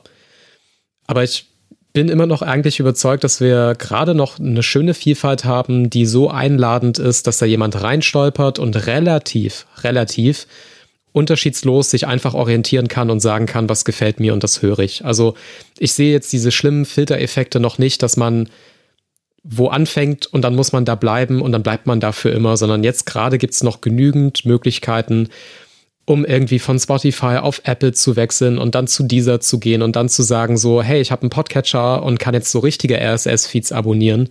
Das glaube ich schon, dass das gerade noch geht und dass es auch tatsächlich passiert, dass Leute dann alte Formate entdecken, neue Formate entdecken und ich glaube, es kommen einfach sehr viele neue Menschen gerade rein, und da muss man halt irgendwie gucken, so was passiert. Ich glaube, interessant wird halt, ganz viele Leute in den letzten Monaten werden halt total geprägt durch den Drosten-Podcast. Und ich bin mal gespannt, wenn irgendwann mal vielleicht diese Corona-Sache vorbei ist, wo die dann landen, was die dann hören. Ob die sagen so, ich bin jetzt ein Wissenschaftsnerd, ob die sagen so, gibt mir noch mehr Virus-Podcasts und ich möchte jetzt jedes Jahr irgendwie ein Grippe-Experte werden. Keine Ahnung. Oder ob die sagen so, ich mag irgendwie diese Länge und gib mir noch längere Formate. Also ich glaube, da ist noch total viel Potenzial da und das ist natürlich immer so ein bisschen Hype und Saison getrieben, wann man reinkommt, was da gerade irgendwie interessant ist und relevant ist. Und daraus ergeben sich dann halt immer so Sozialisierungen, so wie eben bei mir. Ich bin irgendwie bei This American Life reingekommen, habe dadurch so eine Sozialisierung bekommen, was ich schön finde, was meinen Geschmack geprägt hab, hat. Und das zieht sich dann ehrlich gesagt auch bis heute bei mir durch. Und vielleicht merken wir jetzt nach dem Drosten-Podcast einfach auch, dass da ganz viele Leute eben dieses Gesprächsformat mit der Länge total gut finden und vielleicht nach noch mehr lechzen und jetzt die drei und fünf Stunden Formate hinterher total boomen. Keine Ahnung. Aber ich glaube, dass es mhm. möglich ist. Ich, also ja, also ich bin ja, ich bin ja selber auch einer, der sagt, das Internet ist groß, ja, und da ist Platz für alle. Es hat trotzdem sind da zwei Herzen in meiner Brust. This American Life ist eigentlich ein ganz gutes Beispiel. Ich glaube, wenn du, wenn du Leute bei uns ansprichst, die ähm, englische Audioinhalte konsumieren, ja, und sagst und fragst die, was hört ihr? Dann sagen die dir This American Life, dann sagen die dir ähm, 99% Invisible, irgendeinen beliebigen NPR oder hochproduzierten Audiopodcast in den USA. Ich, ich habe Zweifel, ob die Leute einen privat produzierten Indie-Podcast im Podcatcher finden würden. Selbst die, die Englisch hören. Und dasselbe, dasselbe bei uns hier. Also wenn die Leute, die haben eine Sozialisierung, die finden da rein, aber über die Plattformen wie jetzt, ähm, wie jetzt zum Beispiel Spotify oder, oder auch Amazon, die Podcasts, die dort nach oben gespült werden, das sind Medienprodukte. Also im besten wie im schlechtesten Sinne, ja. Es sind professionell produ produzierte, ganz großartige Inhalte zum Teil. Ich will die ja da gar nicht qualitativ irgendwie bewerten. Aber wenn, wenn Studien uns sagen, dass der durchschnittliche oder also die durchschnittliche Podcast-Hörerin, die hört ähm, circa vier bis fünf Podcasts regelmäßig, mhm wenn ich mir das dann so anschaue, wenn das von Spotify gefüllt wird, dann sind das alles polierte Medienprodukte und da habe ich dann schon Sorge, weil selbst wenn ich dann auf die Idee komme, jetzt höre ich mir dann sowas an wie Breitband oder Überpodcast oder so, um vielleicht was Neues zu finden, da wird dann, da finden ja Indie-Podcasts auch sehr selten statt. Und das ist schon, das ist schon sowas, wo glaube ich die die Hobbyisten-Szene sich das so anguckt und die Frage stellt, werden wir da langsam aber sicher rausgedrängelt, so wie es in der Vergangenheit schon mal bei, bei Videos und bei Blogs eben auch war. Und jetzt glaube ich, habe ich zwischendurch mal von dir ein Geräusch gehört, es klang nach, du wolltest einen Spruch einlegen. nee, gar kein Einspruch. Ich glaube nur einfach, dass es, das tut weh. Und wie gesagt, ich kann das alles total nachvollziehen, aber ich glaube einfach, so ist halt der Lauf der Dinge, wenn sich Dinge professionalisieren. Also ich meine, guck dir YouTube an. Äh, wie verteilt sich da die Aufmerksamkeit? Wo landet die? Die landet nicht bei den Kanälen mit irgendwie 200 Abonnenten und 100 Views, sondern die landet halt immer bei denselben großen. Wenn du heute ein Flugblatt druckst und sagst, so, ich mache hier irgendwie ein cooles äh, Magazin, der Spiegel ist deine Konkurrenz. Das wirst du, du wirst die, nicht dieselbe Aufmerksamkeit bekommen. Also ich verstehe so ein bisschen diese Kränkung und ich glaube, dass es halt auch wirklich ein Stück weit auch berechtigt ist, weil einfach da jetzt sich eine Professionalisierung auf was draufsetzt, was vorher nicht durch Professionalisierung gewachsen ist. So, das verstehe ich total und ich sehe das auch so. Aber ich glaube, es lässt sich halt nicht aufhalten und ich glaube, es lässt sich halt auch, das haben wir jetzt mit verschiedenen Medien in den letzten 100 Jahren irgendwie durchexerziert. Das passiert immer. Das wird immer so sein, dass jemand die Grundlage legt und dann passieren Dynamiken und dann bleibt am Ende wer komplett anderes übrig, der davon profitiert oder nicht profitiert. Ich mir fällt, mir fehlt wirklich so ein bisschen die Fantasie, wie das aufzuhalten ist. Also ich glaube, da bildet sich jetzt im Podcast gerade das ab, was wir vor, weiß ich nicht, 10, 15 Jahren bei Videoinhalten im Internet gesehen haben. Es professionalisiert mhm. sich, es gibt Player, die dann sozusagen da draufsetzen und sozusagen dann doppelt und dreifach profitieren, was nicht heißt, dass es dann nur noch irgendwie drei Anbieter gibt, sondern es gibt halt eben 10.000 Anbieter, aber die großen werden noch größer und die kleinen bleiben halt irgendwie auf so einem Niveau. das sie vielleicht vorher schon hatten, was sich ein bisschen anhebt. Aber das Einzige, wo ich halt wirklich widersprechen würde, ist so, ich, ich sehe das nicht so kritisch, weil ich glaube, vielleicht ist es auch nicht das richtige Maß, um das irgendwie, um daran zu messen, so läuft es gerade gut für uns oder nicht. Also, so, also ich konsumiere auch total nerdy Sachen und das ist total losgelöst davon, was in dem Bereich irgendwie gerade beliebt, sichtbar und was auch immer ist. Und ich habe da immer einen Weg reingefunden. Man könnte ja genauso sagen, so bei Twitter gibt es irgendwie zehn große Accounts, denen folgen auch noch die meisten Medienjournalisten und die meisten Medienmachenden.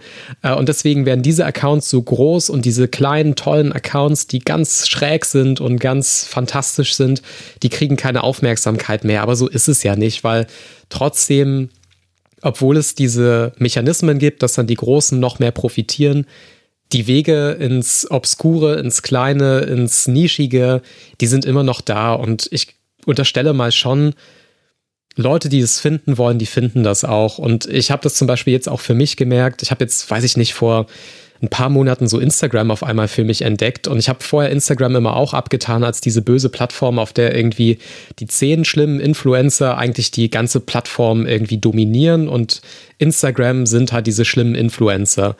Und dann bin ich da draufgegangen und habe gemerkt, krass, es gibt hier so schöne Dinge, die ich nie, nie, nie vermutet hätte, dass sie überhaupt existieren. Und irgendwie habe ich da den Weg hingefunden. Und ähm, also, um es konkret zu machen, ich bin halt ein Radsport-Nerd und ich bin wahrscheinlich auch ein Radsport-Snob. Und es gibt halt dann so Accounts, die halt an der Schnittstelle zwischen Simpson-Fans und Fahrrad-Memes sind. Und dann wechseln sich sozusagen so Simpsons-Referenzen und Radsport-Referenzen ab. Und das sind total obskure Accounts. Natürlich haben die nicht irgendwie, werden die nicht von Instagram gepusht und haben irgendwie äh, riesengroße Reichweiten, aber sie existieren da und selbst Leute wie ich, die verdammt spät zu Instagram gekommen sind, haben noch ihren Weg dahin gefunden. Und so glaube ich, so ist es auch bei den Podcasts. Natürlich gibt es so eine Dynamik, die gewisse Akteure profitieren lässt, vielleicht auch über die Maßen profitieren lässt. Aber das heißt noch nicht, dass alle anderen Wege verschlossen sind und dass da keine Bewegung mehr ist. Das sehe ich halt anders. Mhm.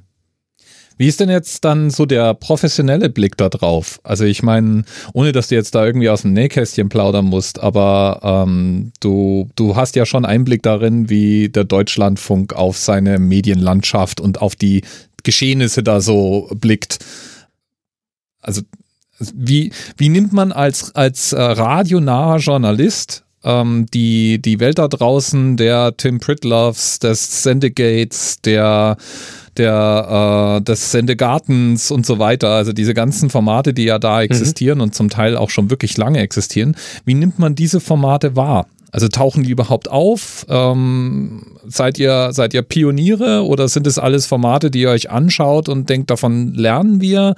Ähm, wie, wie sehr ist es Konkurrent versus, äh, ähm, ähm, sagen wir mal, Begleiter? Hast du da irgendeine Perspektive drauf, die du teilen kannst? Also ich kann so ein bisschen aus meiner Perspektive sprechen, die jetzt aber vielleicht ein bisschen näher an dem dran ist, was du Indie-Szene nennst, ähm, als vielleicht andere Medienhäuser und Kolleginnen und Kollegen sind. Aber ich habe schon den Eindruck, das wird schon gesehen und das wird auch definitiv gesehen, dass da eine Szene ist, die sich schon sehr, sehr lange um was kümmert und teilweise eben auch schon sehr lange Formate und Themen erschlossen hat. Und das wird schon gesehen im Sinne von, das muss man anerkennen, das ist da. Das wird auch, sage ich auch ganz offen, so teilweise als Konkurrenz gesehen, so, weil es gibt dann halt einfach Bereiche, da ist halt schon eine Vielfalt da, da sind schon funktionierende Podcasts mit irgendwie einem tollen Konzept und einem Publikum da. Und das ist natürlich dann aus dieser professionellen Medienperspektive dann auf jeden Fall schon mal ein Hinweis, kann ich daran anknüpfen? Kann ich damit irgendwie Synergie haben? Also lohnt sich sowas wie eine Kooperation? Oder ist es vielleicht sogar ein Bereich zu sagen, so, das können wir gar nicht besser machen und dann lassen wir es? Das passiert auch verdammt oft. Also, ich glaube schon, dass es über die letzten Jahre, gerade im Radiobereich, schon sehr viel Auseinandersetzung dann gab, sozusagen auch rückwirkend. Was ist so in dieser freien Podcast-Szene die ganze Zeit passiert? Was existiert da? Und ich weiß auch von vielen Kolleginnen und Kollegen, die sich dann angefangen, wirklich hingesetzt haben und angefangen haben, so Podcasts zu hören und sich irgendwie mal da durchzuhören und irgendwie auch sich zu versuchen, diese Szene zu erschließen.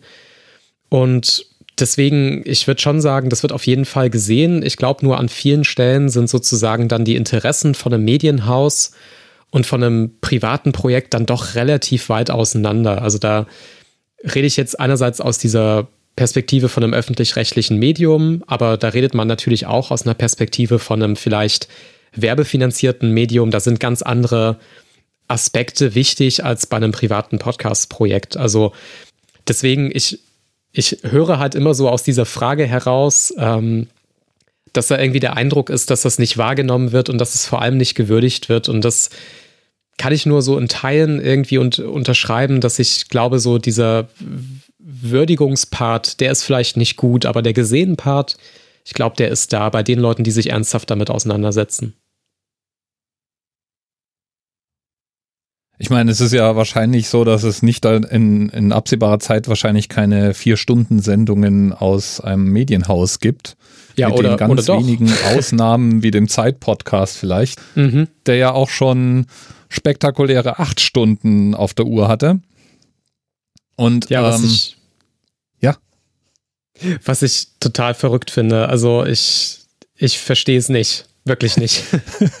also ich muss auch sagen, ähm, es, äh, es ist ja jetzt schon zwei oder dreimal vorgekommen, ähm, aber das erste Mal hatten sie die acht Stunden ja mit Rezo. Und da hatte ich auch wirklich, ich bin ja hart im Nehmen und ich habe mir die acht Stunden angehört, aber ich hatte wirklich das Gefühl, das wurde jetzt nicht besser, weil man länger drüber geredet hat. Also es, die beiden, mhm. also die machen das wirklich unglaublich gut, finde ich. Also das äh, ist auch, es ist ja auch nicht strukturlos, was sie da machen. Und man merkt auch, sie haben sich wirklich sehr gut vorbereitet. Aber acht Stunden fand ich dann schon, also acht Stunden ist so eine Hörbuchlänge. Und ein Hörbuch hat halt durchaus mehr Struktur und mehr Inhalt gefühlt als ein acht Stunden Gespräch. Mhm. Und es, ja, also, also ja. Mir geht's, mir geht's da ehrlich gesagt auch so. Also ich, ich bin jetzt wirklich nicht so ein Effizienzmensch, dass ich sage, so alles muss irgendwie so lang sein, wie es sein muss und alles, was da drüber geht, ist irgendwie schlimm und falsch. Äh, so bin ich natürlich auch nicht, aber ich habe halt das Gefühl, also gerade bei so allem, was Richtung fünf Stunden geht und aufwärts, manchmal frage ich mich, ob es nicht besser wäre, wenn es kürzer wäre. Aber da bin ich vielleicht auch einfach verzogen von so irgendwie Radio und äh, so Sendeuhren, ob ich da irgendwie vielleicht auch zu effizient denke. Aber ich habe auch das Gefühl, meins ist es in der Länge definitiv nicht mehr. Also ich habe jetzt irgendwie für mich noch mal so einen Podcast jetzt gefunden, der geht manchmal so auf zweieinhalb, drei Stunden und das ist noch das, wo ich sage, bis dahin geht mein Geschmack und ab da wird es irgendwie sehr, sehr schwierig, mich zu überzeugen, weil ich das Gefühl habe, also was bei mir dann im Kopf losgeht, ich weiß nicht, wie dir das geht, aber bei mir geht dann immer so los, so, du investierst jetzt drei Stunden, vier Stunden, fünf Stunden in diese eine Sache. Und dann irgendwie, das ist immer noch so eine Fear of Missing Out irgendwie, dass ich das Gefühl habe, ich muss die Zeit irgendwie gerechter verteilen. Hm. Und gerade so mit diesen fünf, sechs Stunden Formaten, also ich teile mir das ja dann auch schon über Tage ein, ähm, da merke ich auch einfach so, das muss mich schon ganz schön kriegen, dass ich dann so quasi drei, vier Tage hintereinander fortsetzend dieselbe Sache höre und dann irgendwie auch noch Lust habe, die Anschlüsse wieder sozusagen zu kriegen, weil das finde ich echt schwer, wenn du dann irgendwo mal aufhören musst und dann fängst du nächsten Tag an, mittendrin, musst dich wieder reinfühlen, spulst irgendwie ein Stückchen zurück, um wieder ein Gefühl zu kriegen. Und das ist für mich immer so ein ziemlicher Bruch und das, nicht jedes Format macht das auch gut oder macht es einem leicht, solche Dinge einzuteilen, weil ich habe jetzt selten Zeit, irgendwie mehr als zwei Stunden am Stück zu hören. Also da bin ich total bei dir. Da sind wir jetzt auch so ein bisschen in der, in der vielleicht auch noch interessanten Diskussion, nämlich der, dem Gespräch über den Laber-Podcast, ja. Das, tat, das fasst da so ein bisschen ran. Also so frei fließende Gesprächsformate, ja, was ja gerne mal vergessen wird, ist, auch die kann man vorbereiten und strukturieren. Total, sollte man vielleicht auch. Ja, und ich glaube halt, wenn du ein langes Format vor dir hast, je länger das Format wird, desto mehr profitiert es davon, wenn die, die es machen, sich Gedanken gemacht haben, was sie besprechen wollen, in welcher Reihenfolge, äh, wie sie denn den Hörerinnen und Hörern es leichter machen, den Einstieg wiederzufinden. Also ich persönlich habe keine Maximalgrenze für Podcasts für mich. Ich kenne dieses Fear of Missing Out, jawohl, das, ich weiß, was du meinst, aber ähm, wenn das Format, was ich bekomme, es hergibt, kann ich damit umgehen. Äh, ich kenne mehrere Formate, die ich höre, die das eigentlich ganz gut machen. Also ich höre zum Beispiel sehr gerne methodisch inkorrekt. Die können, die können auch mal vier Stunden erreichen, aber die haben Kapitelmarken. Und wenn mir deren 45 Minuten, was ist in unserem Leben passiert, am Anfang zu langweilig werden, dann springe ich halt vor zum ersten Thema und bin wieder drin. Ja, also die machen sich die Mühe, dir möglichst viele Einsprungpunkte zu bieten, hm. an denen man auch ganz normal aufhören kann, wenn man eben dann am nächsten Tag weiterhören möchte. Das ist ein Beispiel bei einem reinen Gespräch, bei einer Unterhaltung, wie bei alles gesagt, ja, wo die acht Stunden füllen mit einer Unterhaltung, hm. Da ist es schwierig, weil da Menschen sind mal müde, Menschen verlieren mal den Faden, da wird mittendrin ist mal die Energie im Raum raus, ja, dann essen die ja auch noch mittendrin. Dafür könnte ich sie ja jedes Mal irgendwie, da gehe ich die ja. Wand hoch, wenn ich, wenn ich mir anhören muss, wie jemand Chips mit Mikro isst. Aber gut, das hören die sich jetzt an, solange es das Format schon gibt. Das, äh, damit müssen sie ja irgendwie, also damit haben sie ihren Frieden gemacht, offensichtlich. Da geht es mir schon so, dass ich mir denke, acht Stunden, das vergleiche ich dann eben mit einem Hörbuch. Und ein Hörbuch, da hat jemand sich Gedanken gemacht, welche Worte müssen da jetzt drin sein. Und, und hat es gestrafft und äh, die Informationsdichte erhöht. Und deswegen tue ich mich dann wirklich auch so mit so acht Stunden Gespräch tue ich mich wirklich schwer. Ich kann mir aber ohne Probleme, kann ich mir, wenn ich einen neuen Podcast entdecke, der mir gefällt, dann kann ich ohne Probleme da acht Stunden Content hintereinander wegbingen. Also es ist wie so eine Serie, mhm. sich reinzuziehen. Da habe ich ja auch mhm. kein Problem mit acht Stunden, weißt du? Ja, ich glaube, das ist halt so der springende Punkt. Die Länge allein ist halt kein Qualitätsmerkmal und ich, ich finde schon, das gehört auf der Macherin-Seite dann auch dazu. Ich muss mir halt einfach überlegen, wie gehe ich da eigentlich mit der Zeit von den Menschen um, die ich erreichen will. Und ja, man kann dann immer noch zu dem Schluss kommen, so acht Stunden ungefiltert ist genau die richtige Länge und ich möchte da und will da auch nichts machen. Aber ich glaube halt schon, man muss sich manchmal eben auch überlegen, gibt es nicht effizientere Formen, gibt es nicht irgendwie eine Struktur, die da einfach auch hilft. Das kommt jetzt natürlich auch wieder alles so aus so einer professionellen Perspektive wahrscheinlich, wo man häufiger über solche Dinge nachdenkt. Aber man sieht es ja auch bei vielen wirklich Hobbyprojekten von Leuten, die jetzt nicht irgendwie professionell Audio machen in dem Sinne, hm. dass sie damit ihr Geld verdienen, sieht man ja auch, da kommt ja auch irgendwann Struktur und da kommt irgendwie so mal eine Vorbereitung und was will ich eigentlich sagen und wie will ich das machen. Also so, ich finde bei dieser Diskussion wird manchmal auch so fälschlicherweise so getan, als ob es an sich total toll wäre, wenn was lang ist. Und das stimmt nicht. Nee, wir haben alle nicht. gar keine, wir haben alle gar keine Zeit mehr. So, also schon das ist so ein schlagendes Argument, sich wirklich zu fragen, geht es nicht auch kürzer? Und man kann dann auch wirklich antworten, nein, es geht nicht und dann ist es gut so. Aber dann hat man sich wenigstens Gedanken gemacht. Und das finde ich, das geht in beide Richtungen. Also nur weil was kürzer ist oder weil es keine epische Länge hat, ist es nicht gleich gut. Aber eben auch die Länge, und das finde ich halt auch bei dem Zeitpodcast manchmal so, nur weil es wirklich extrem lang ist, profitiert es davon nicht, weil ich finde, auch Gespräche haben Hochs und Tiefs und ich würde mir manchmal schon aktiv beim Führen von solchen Gesprächen wünschen, zu sagen, so, ja, den Part würde ich jetzt gerne rausschneiden und würde mir die Zeit gerne sparen. Und wenn man das dann halt sozusagen als Produkt zum Konsumieren anbietet, dann frage ich mich umso mehr, muss ich das jetzt mitmachen, nur weil ihr das durchgemacht habt? Also da weiß ich halt nicht. Also die Zeitkollegen, die halten ja da diese Gesprächsatmosphäre sehr hoch und sagen so, das ist eine Art und Weise, das geht nicht anders und das geht nur so ungefiltert und das geht nur in der Originallänge. Der Ansicht kann man sein, ich bin's nicht, weil ich glaube halt, diese Gespräche würden nichts an Charakter und nichts an Atmosphäre verlieren, selbst wenn sie leicht bearbeitet wären und selbst wenn man sagen würde, da geht hinterher jemand nochmal mit einer Schneideschere ran und sagt, ich schmeiß mal ein paar zum Beispiel auch so, so Kurven raus. Also man beim Reden, beim freien Reden, man macht halt so iterative Kreise, bis man zu einem Punkt kommt. Das ja. ist normal, wenn man frei redet. Ich glaube nur, gerade wenn man was aufnimmt, wenn es nicht live ist, dann kann man diese Findungsprozesse beschleunigen, ohne dass da was bei kaputt geht. Da kann man eine Schleife rausnehmen und spart sich sehr viel Zeit, ohne dass Inhalt weggeht. Und da fall ich, das ist aber auch wieder nur mein Geschmack, ich fall total auf die Seite von Bearbeitung. Ich finde, fast jeder Inhalt profitiert davon, dass er geschnitten wird.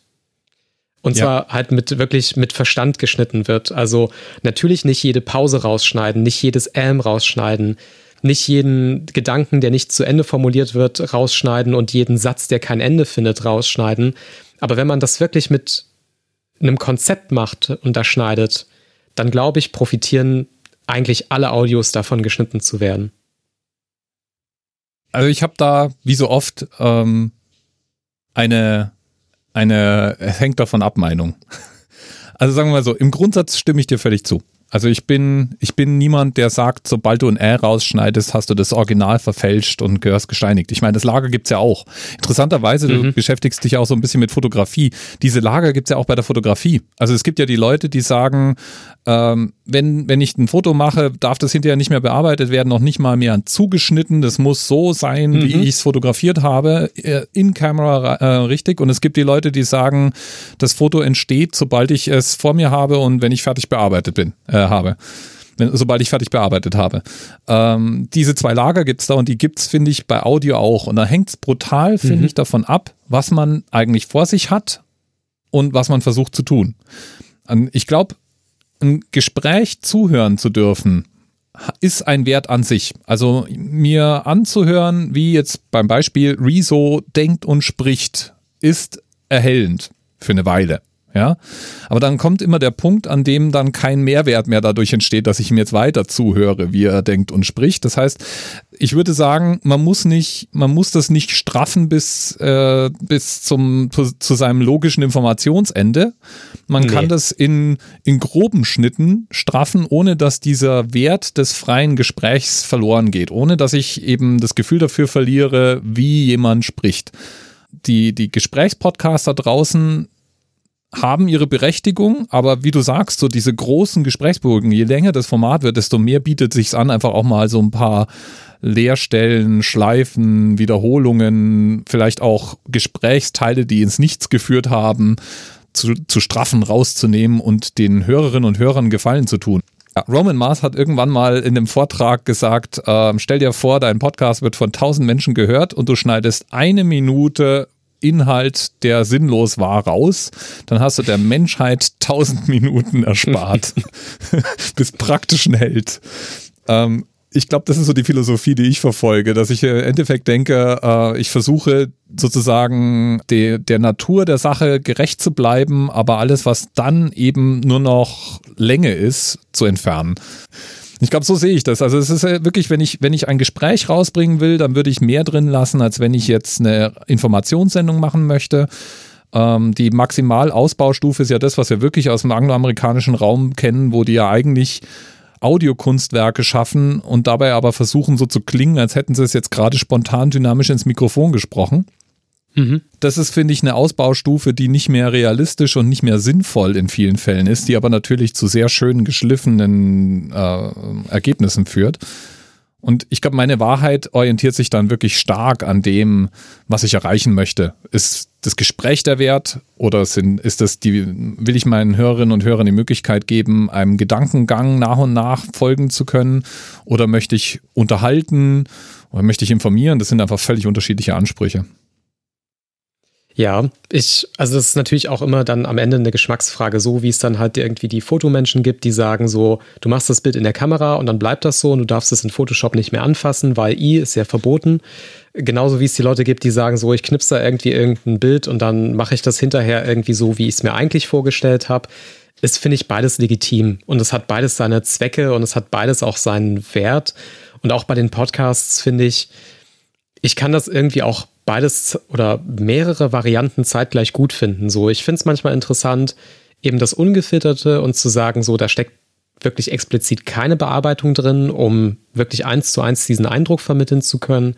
Ich finde es manchmal interessant, wenn man versucht, quasi den Eindruck zu vermitteln, aber trotzdem zu straffen. Und was, das ist so jetzt mein persönliches Steckenpferd, was ich extrem interessant finde, ist, wie man mit viel Bearbeitung trotzdem noch den Charakter erhält und vielleicht sogar den, das Tolle, das Schöne, das Wichtige sozusagen noch besser macht, noch mehr herausstellt. Also ich finde es, äh, ich falle halt leider total in diese, in diese Ecke, die du wahrscheinlich dann schon übertrieben findest, aber ich finde sowas wie Love and Radio, die dann halt irgendwie Leute zweimal oder dreimal acht Stunden lang interviewen und dann kommt da am Ende so ein 30-Minuten-Kondensat aus drei Interviews raus. Also das ist natürlich künstlerisch extrem bearbeitet, das steht außer Frage, aber ich würde behaupten, das ist trotzdem immer noch im Charakter der drei Interviews. Zum Beispiel eben This American Life ist da ein gutes Beispiel, weil die ja auch oft Interviews komplett umschneiden. Da entstehen andere Momente, die aber deswegen nicht gelogen sind, sondern die sind im Charakter dessen, was da in der Originalaufnahme gelaufen ist. Also so das reine Abbilden, das ist schön, dieses Dokumentarische, einfach etwas so zu zeigen, wie es stattgefunden hat, hat auch seinen Reiz. Ich finde den Mittelweg dazwischen nicht so spannend, wie dann das andere Extrem zu sagen, ich greife hier ganz stark bearbeitend ein, aber immer wirklich ohne zu verfälschen, aber trotzdem zu bearbeiten, das finde ich sehr, sehr, sehr spannend. Das ist das, was mir auch beim Hören am meisten Spaß macht, ehrlich gesagt. Mhm. Ich weiß, was du meinst. Ich bewundere das, was die zum Beispiel bei This American Life machen. Es gibt ein ganz, also ein fantastisch gutes Buch, da muss man allerdings Englisch für können, das in Comicform beschreibt, wie der Prozess von Ira Glass und den ganzen anderen stattfindet. Äh, das heißt Out on the, uh, Out on the Wire. Und äh, im Prinzip beschreiben die, wie die redaktionellen Abläufe für diese Formate ablaufen, was die machen, welche Gedan äh, Denkprozesse dahinter stecken, wie die das strukturieren. Und es gibt einfach einen Grund, warum sowas wie The Daily irgendwie, keine Ahnung, zum Schluss inzwischen zwei Minuten lang äh, ähm, die, die Mitarbeiter aufzählen, ja, weil es einfach unglaublich arbeitsintensiv ist. Und ich glaube, alle Formate, die versuchen so zu klingen wie This American Life, aber öde sind, scheitern im Endeffekt daran, dass die sich keine 30 Leute leisten können, die ihnen drei Tage Interviewmaterial rankarren und dann auf 30 Minuten runterschnurren können. Ich weiß nicht, ob man das immer haben muss, weil ähm, da, ich wiederhole da, was ich vorhin gesagt habe. Es hängt eben davon ab, was du tun möchtest. Ja, also wenn, möchtest du im Prinzip Audiokunst schaffen oder möchtest du ein ähm, Tondokument das einen Informationswert oder einen journalistischen Wert hat, bauen. Das, glaube ich, sind einfach unterschiedliche Ansprüche, die man dann da hat.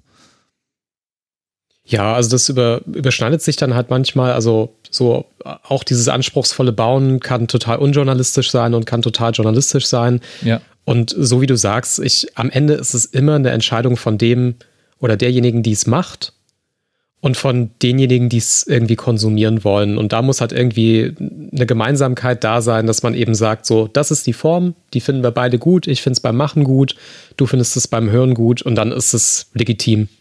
Ja, also ich bewundere es jedenfalls genauso wie du, das muss ich mal sagen. Es sind ja auch so, ist ja auch die, das Schnittmuster, mit dem sich Gimlet versucht hat zu etablieren und äh, ähnliches mehr. Und wo ich dann mich hierzulande immer amüsiere, wenn, wenn Leute sich versuchen, diesem Format anzunähern, aber das dann halt mit zwei bis drei Leuten machen. Und bei uns, glaube ich, scheuen da viele auch dieses Investment. Deswegen haben wir eine Menge einfach zu produzierender Formate. Hm. Also das ist was, um den Bogen nochmal zu dem langen Podcast zu schlagen. Ich habe halt auch immer den Verdacht, da wird auch eine Not zu einer Tugend erklärt. Also Leute machen natürlich, halt ein Gespräch, weil natürlich. sie es nicht vorbereiten wollen und äh, sie, sie schneiden dann auch nicht, weil sie es ja um Gottes Willen dann nicht auch noch für eine Stunde Aufnahme hinterher vier Stunden im Schnitt verbringen wollen. Das heißt, äh, da wird dann einfach Intro, Outro rangeklebt und live und zack und fertig und so ist es halt und wird erklärt, das muss man so machen. Ja.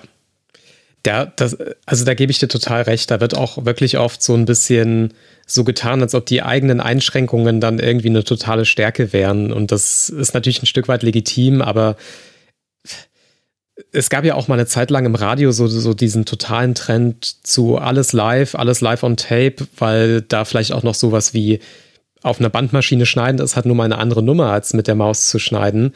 Mhm. So, und das sind ja dann irgendwie technische Einschränkungen, das sind Ressourceneinschränkungen und die sind, die sind dann da und das ist auch okay, aber gerade jetzt, wo irgendwie so viel theoretisch auch mit wenig Ressourcen möglich ist, ist es immer, finde ich, die denkbar schlechteste Ausrede, finde ich. Also man kann auch mit einer Person und mit wenig Zeit viel schaffen und machen. Das ist auch immer, finde ich, so ein bisschen so ein Totschlagargument zu sagen, so 30 Leute und dann können wir The Daily machen und drunter machen wir es aber nicht, weil es nicht geht.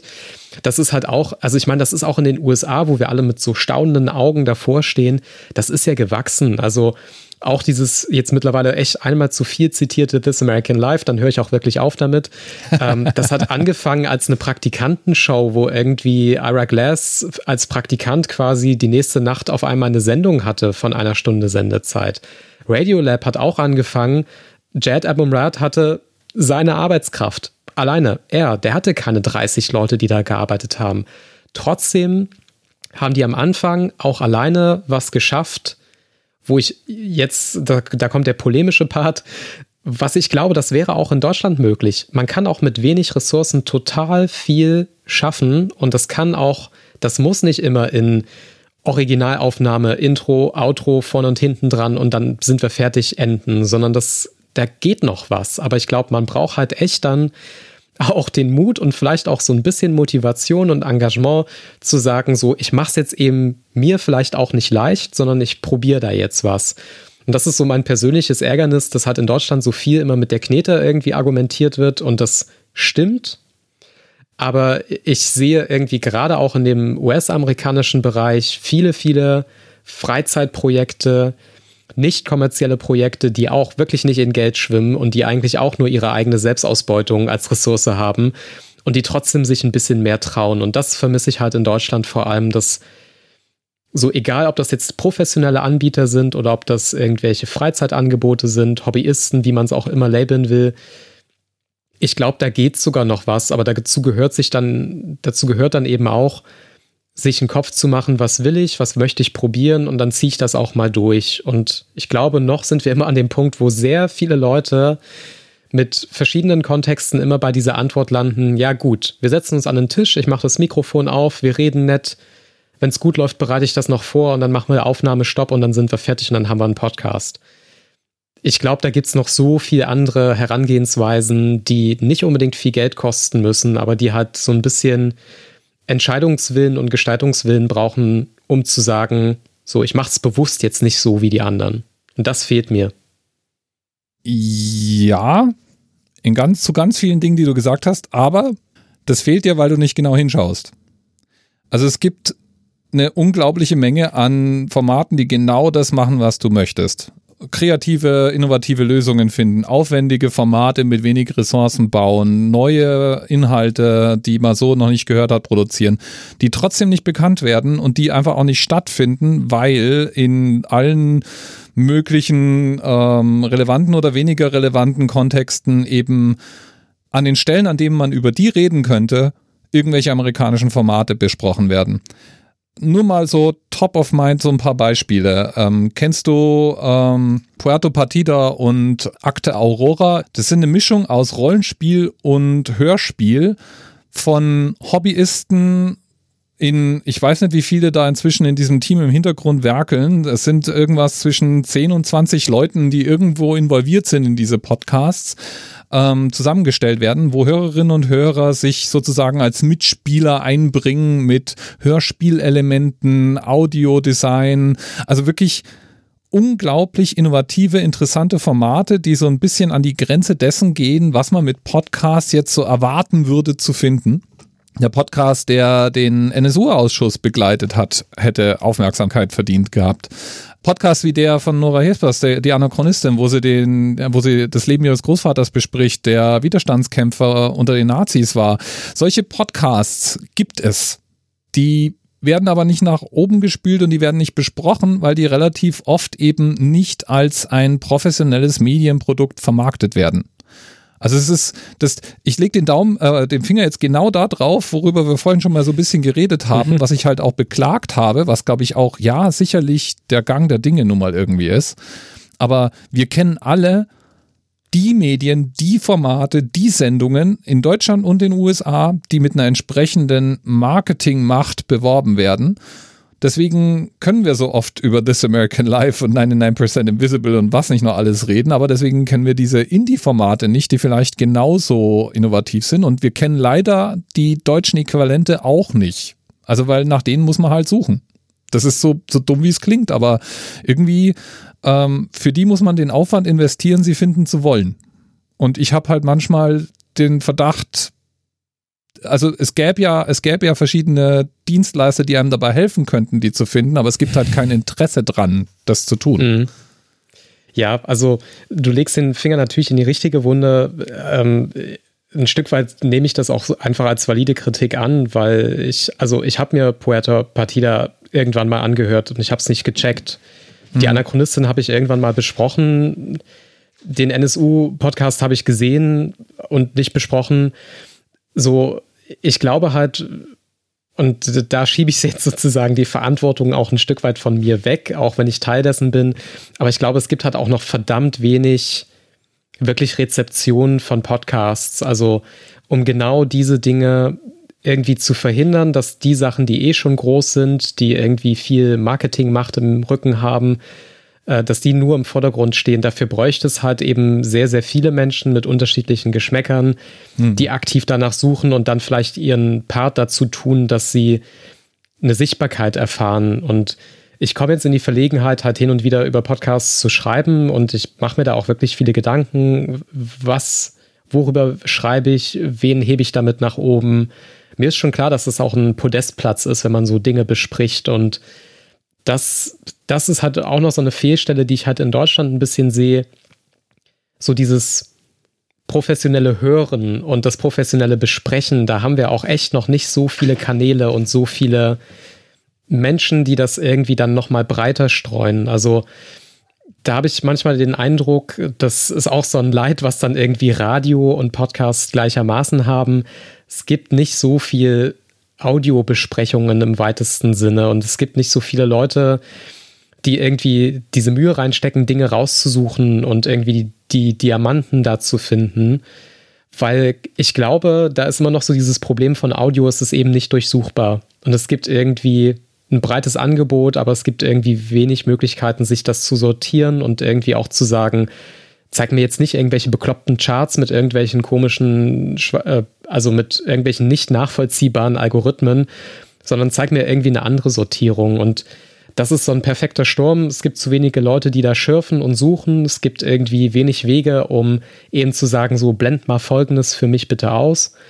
Und da habe ich halt auch den Eindruck, noch ist irgendwie, und da weiß ich nicht, was sozusagen Henne und Ei ist, entweder fehlt die Nachfrage danach oder es fehlt das Angebot. Keine Ahnung.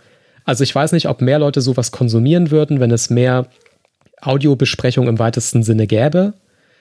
Oder ob es so wenig Audiobesprechungen gibt, weil es einfach niemand haben will. I don't mhm. know. Ich zweifle da wirklich dran, welche der beiden Seiten sozusagen das auslösende Moment ist. Bräuchten wir sowas wie eine, eine, eine Hörzu für Podcaster? Ja, aber das ist ja auch das, was irgendwie viele Radiokollegen im Linearen total beklagen. So, da, da laufen Dinge jeden Tag 24-7 in einem Radioprogramm und es wird nicht wahrgenommen, es wird nicht besprochen. Und das kommt mir manchmal auch sehr, sehr ähnlich vor. Ich kenne das Klagen von vielen Podcasterinnen und Podcastern so, wir werden nicht wahrgenommen, wir werden nicht besprochen, keiner guckt mal drauf, keiner zeigt mal drauf. Und das ist wirklich fast genau im selben Chor wie viele Radiomenschen, mhm. die sagen, ich mache hier was und keiner sieht's. Und da weiß ich manchmal nicht, da habe ich wirklich den Eindruck, das ist was, was irgendwie mit Audio zusammenhängt. Ähm, und weil das wahrscheinlich deine Blase und meine Blase genauso interessiert, es gibt einen Text, den ich da immer, immer, immer empfehle. Der heißt, ähm, warum Audio nie viral geht. Das ist ein ziemlich langes Essay. Das ist irgendwie in dieser Zeit nach, ich glaube, frisch nach Serial kam dieser Text raus. Das macht halt wirklich so einen guten Punkt und sagt, vielleicht ist die Erwartung einfach die falsche. Vielleicht ist es die falsche Erwartung zu glauben, dass das, was ein virales YouTube-Video ist oder was ein viraler Text ist, irgendwie auch sich auf Podcasts und Audio übertragen lässt. Vielleicht ist es ein Medium, das nach ganz, ganz anderen Spielregeln funktioniert. Und das gibt mir immer so ein bisschen Seelenfrieden, dass ich das Gefühl habe, so, vielleicht machen wir nichts falsch, vielleicht ist es auch gut so, wie es ist und vielleicht ist es auch gut, dass diese Entdeckungsmechanismen und diese Verteilungsmechanismen von Audio einfach ganz, ganz anders sind als bei allen anderen Medien, die wir kennen. Und das gibt mir immer so ein bisschen, ja, es ärgert mich, aber es gibt mir auch so ein bisschen Frieden, dass ich sage, vielleicht muss man es einfach akzeptieren, dass es so ist und dass man immer darauf angewiesen ist, dass zur richtigen Zeit die richtigen Menschen im richtigen Medium mal den Finger heben und sagen, ach, da gibt es noch das und das. Und das ja, ist toll. Ja, ja, jein. Also ich habe da jetzt also äh, zwei Sachen dazu. Das eine, äh, ich meine, wann immer dieser Ruf aufkommt, und ich glaube, du hast den jetzt vor ein paar Wochen in einem Medienmagazin, warst du irgendwie zu Gast und hast da auch drüber gesprochen, nach dem YouTube für Podcasting oder dem Netflix für Podcasting oder dem Amazon mhm. für Podcasting oder dem was auch immer für Podcasting, ja. Wann immer dieser Ruf aufkommt, heißt es ja eigentlich nichts anderes wie, wir hätten gerne jemand, der uns hilft, neue Inhalte, die wir wahrscheinlich cool finden, zu finden. Ja, das wäre so die Übersetzung. Also man will gerne so einen, so einen Empfehlungsalgorithmus wie in YouTube hat. So. Oder ja. auch nicht. Oder auch nicht. Oder, also, aber irgendwie sowas wird halt oft gesucht. Also Moment mal, wenn du sagst, oder auch nicht, was, was meinst du damit ich will, jetzt? Ich will das nicht haben. Ich will kein YouTube für Podcasts. Ich will kein Netflix für Podcasts. Ich möchte, ich möchte diese komischen Algorithmen nicht haben, vor allem nicht ich von nicht. YouTube. Ich auch nicht, aber also tatsächlich ist es doch das, was gesucht wird. Also was die Leute doch in Spotify so attraktiv finden, dass dir Spotify praktisch ja einen Stream vorschlägt. Jein. Also ich glaube halt, den Leuten ist es relativ egal, wie diese Kuration zustande kommt. Und ich fall da jetzt, aber da bin ich vielleicht auch einfach verblendet, ich fall auf die Seite so, eine gute Kuration von einem Menschen ist immer besser als von einer Maschine. Mhm. Also ich glaube, die Antwort auf die Frage, wie kann man diese Welt und dieses Angebot sortieren, muss nicht zwangsläufig immer eine technische Antwort sein, sondern das kann auch eine sehr menschliche sein, indem man eben sagt, so, es gibt dann sowas wie weiß ich nicht, den Audio-Influencer, der mir irgendwie jede Woche die fünf Empfehlungen schickt, die super zu mir passen. So, das muss keine Maschine machen. Ich habe auch arge Zweifel, ob wir überhaupt technisch momentan in der Lage dazu wären, dass das eine Maschine gut erledigt, weil eben in Audio so viel Emotionalität und so viel Zwischentöne drinne stecken, die Maschinen meiner Meinung nach momentan auch noch überhaupt nicht interpretieren und auslesen können.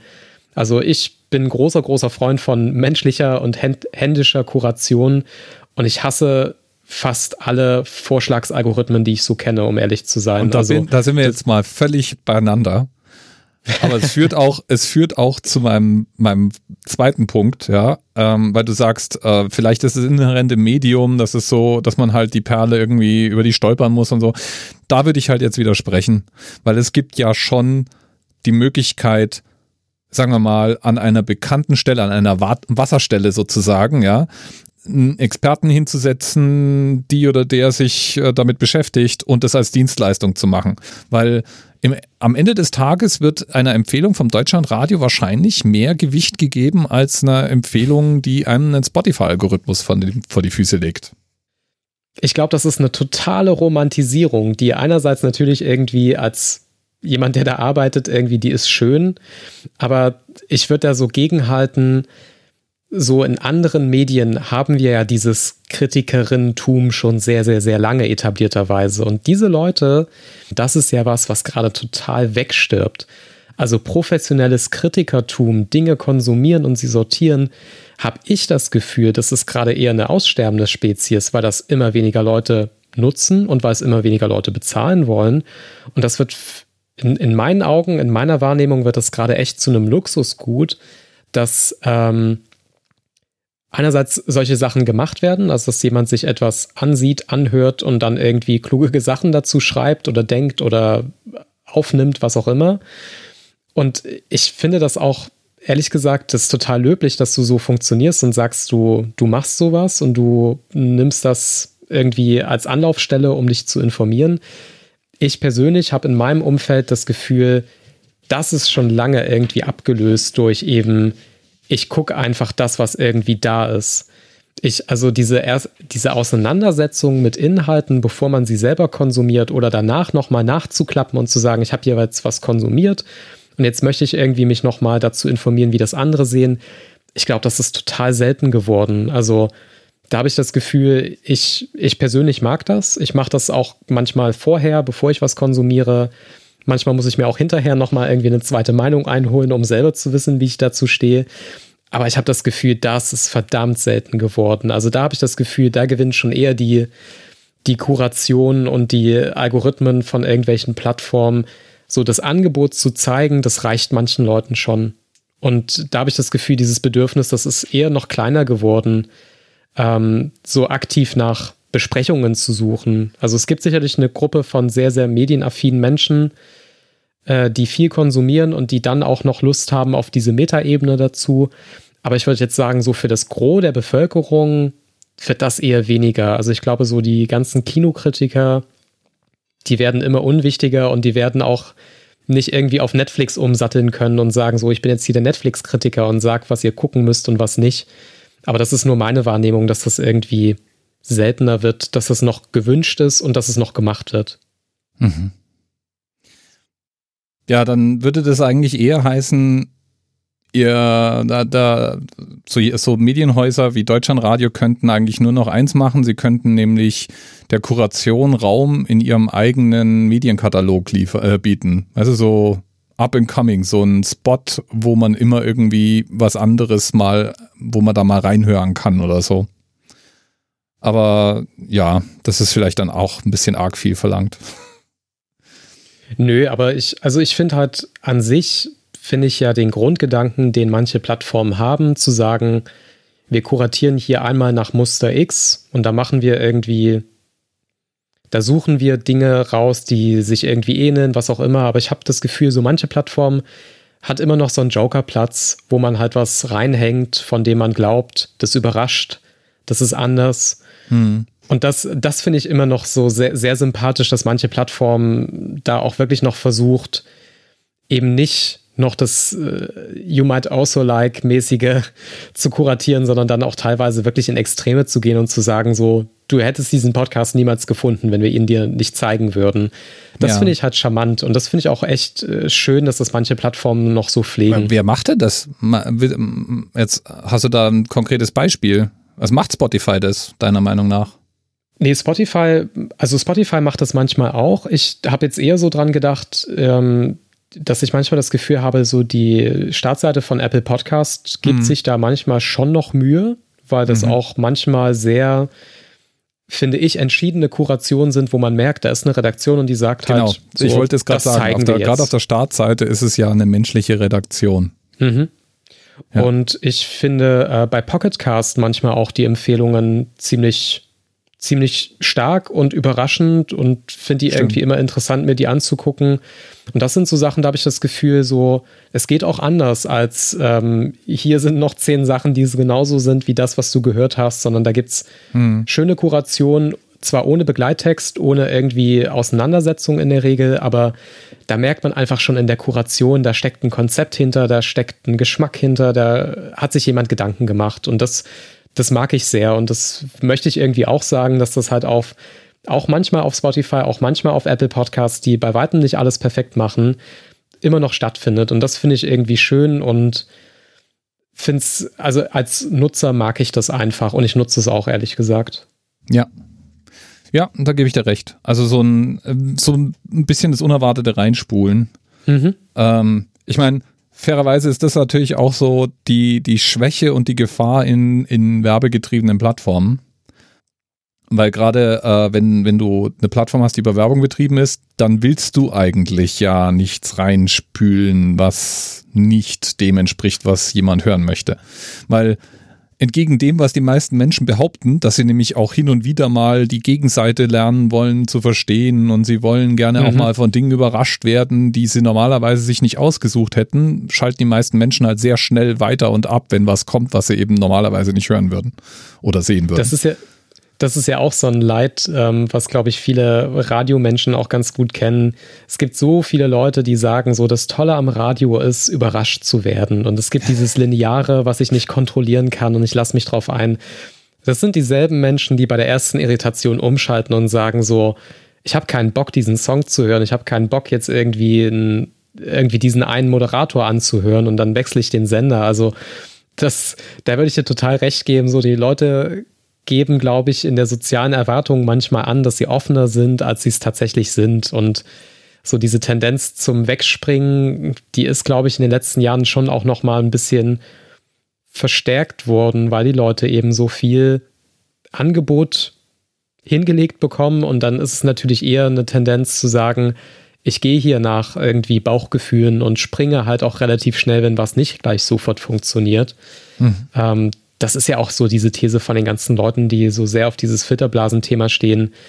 Ähm, weiß ich nicht, ob das so ist, aber ich glaube, so in der Tendenz, glaube ich, springen Menschen schon gerne, wenn es so Ecken und Kanten gibt, die persönlich nicht gefallen. Und da muss man auch irgendwie realistisch sein. Man kann Leute nicht erziehen, man kann nicht sagen, so, ja. Das gefällt dir nicht, aber du konsumierst das jetzt bitte. Das ist halt so dieses Erzieherische, das ist auch totaler Quatsch. Ja, es muss ein Angebot sein, das ich dann selbst gewählt annehmen darf. Aber es, es also man kann es mir nicht aufzwingen und man wird mich los, wenn man es mir aufzwingt. Ich glaube, das ist tatsächlich so der Punkt. Ist auch, ist auch was, was ja eigentlich alle in der Hand haben, aber das macht ja auch keiner. Also es ist ja de, dem Punkt, äh, so das Filterblasenthema, ja. Ähm, wenn ich eine Plattform nehme, die darauf optimiert, mich auf der Plattform zu halten, indem sie mir zeigt, was ich sehen möchte, damit sie mir mehr Werbung präsentieren, bin ich ein Stück weit selber schuld, zumindest wenn es eine Alternative gibt, die ich bezahlen könnte, aber, aber halt nicht bezahlen will. Also nehmen wir mal, Spotify hat ja einen freien und einen Premium-Layer. Und wenn genügend Leute eben den Premium-Layer buchen würden, dann gäbe es die Notwendigkeit für Spotify, einen auf der Plattform zu halten, ja nicht. Dasselbe mit YouTube, ja. Es gibt ja YouTube Premium, ja. Und dann, sobald du eben im Prinzip sagst, ich bezahle YouTube dafür, dass ich keine Werbung sehen muss und habe noch ein bisschen außenrum Material vielleicht sogar noch, aber im Endeffekt kaufst du dich dann sozusagen von diesem Zwang des Werbealgorithmus ja ein Stück weit frei. Zumindest wenn es genügend Leute machen würden. Und auch da sagen die Leute halt was anderes, als sie dann in Realität tun. Ähm, also die Leute nehmen lieber den kostenlosen Werbeinhalt in Kauf, als irgendwie im Monat einen Betrag X zu zahlen. Und Bumsti, ja, ähm, optimiert die Plattform eben dann wieder drauf, dass du möglichst viel von der Werbung siehst. Instagram ist auch ein schönes Beispiel dafür, finde ich. Ja, ja, so altmodische Abos. Die Abos sind halt toll, weil man halt Dinge unterstützt und sich damit halt auch gegenseitig so ein bisschen Freiheit erkauft, weil die einen müssen nicht mehr so dringend monetarisieren in jedem kleinen Spaltbreit, der irgendwo passiert und die anderen können halt mit dem Abo so ein bisschen auch sich freikaufen von anderen schlimmen Sachen. Also äh, äh, das finde ich halt gerade so interessant, dass ich das Gefühl habe, so im Jahr 2020 passiert gerade ein bisschen was so in diese Abo-Richtung, dass halt hm. so viel, so viele Newsletter, diese ganzen Patreon, Steady, wie sie alle heißen, da passiert irgendwie was, dass ich das Gefühl habe, da gibt es auf beiden Seiten dieses Interesse, dieses altmodische Abo gibt irgendwie beiden Seiten schöne Dinge und da gibt es eine Alternative zu irgendwie Freemium und Werbungsmodellen, sondern da gibt es irgendwie so eine gute alte Partnerschaft zwischen Machenden und Konsumierenden. Mhm. Und das finde ich gerade interessant, dass da in verschiedenen Medien zeitgleich auf einmal so ganz andere, naja, Monetarisierungsstrategien passieren und damit aber auch ganz andere Verbindungen entstehen zwischen Machenden und Publikum. Also diese ganzen Leute, die dann halt irgendwie die, die auch mal Influencer geschrien werden, aber die dann am Ende halt einfach eine Community haben, die sie toll finden und dafür irgendwie bereit ist, was zu zahlen. Ich finde das alles extrem spannend, weil das ja auch nochmal diese ganzen alten Medienmechanismen so ein bisschen herausfordert.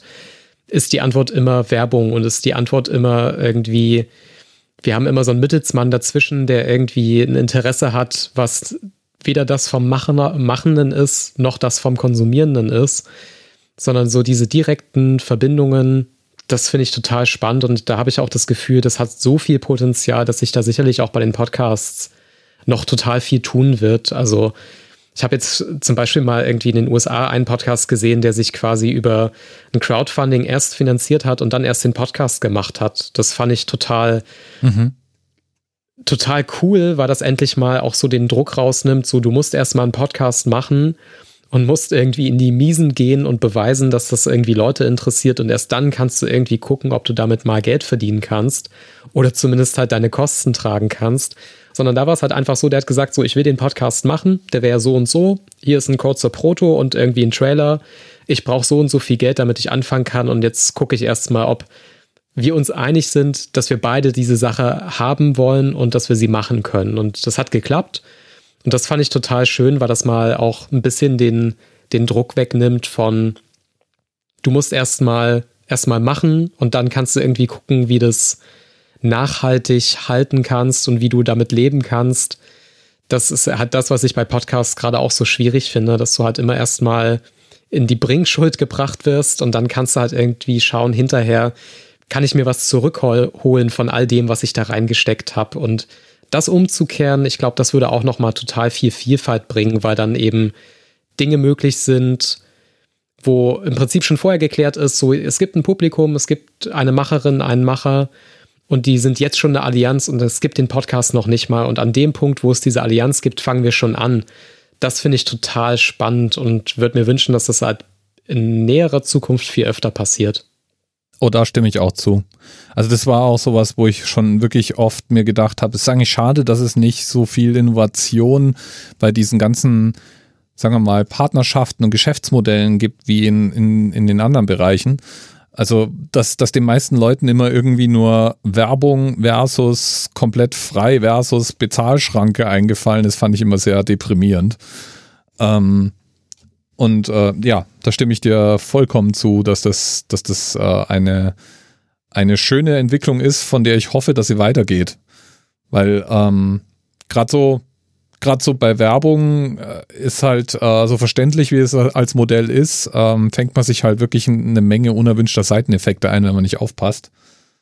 Und ähm, da, da sind so, so, so, ja, also ein Abo-Modell sicherlich auch, aber ich finde auch diese, diese Partnerschaften, die im Prinzip auf so einem freiwilligen Beitrag beruhen, auch immer sehr charmant. Also wo du im Endeffekt sagst, äh, solange nur genügend Leute das mittragen, hat die ganze Gemeinschaft was davon. Und solange das ein gewisser Anteil, äh, einen gewissen Anteil nicht unterschreitet, und ich, ich bin ja tatsächlich auch Fan, äh, also Fan ist vielleicht zu viel gesagt, aber ich bin Freund des GEZ-Modells und das ist ja auch so ein solidarisches Modell im Endeffekt, das dafür sorgt, dass die Inhalte frei, ähm, viel, vielseitig bleiben, die, die produziert werden. Ja.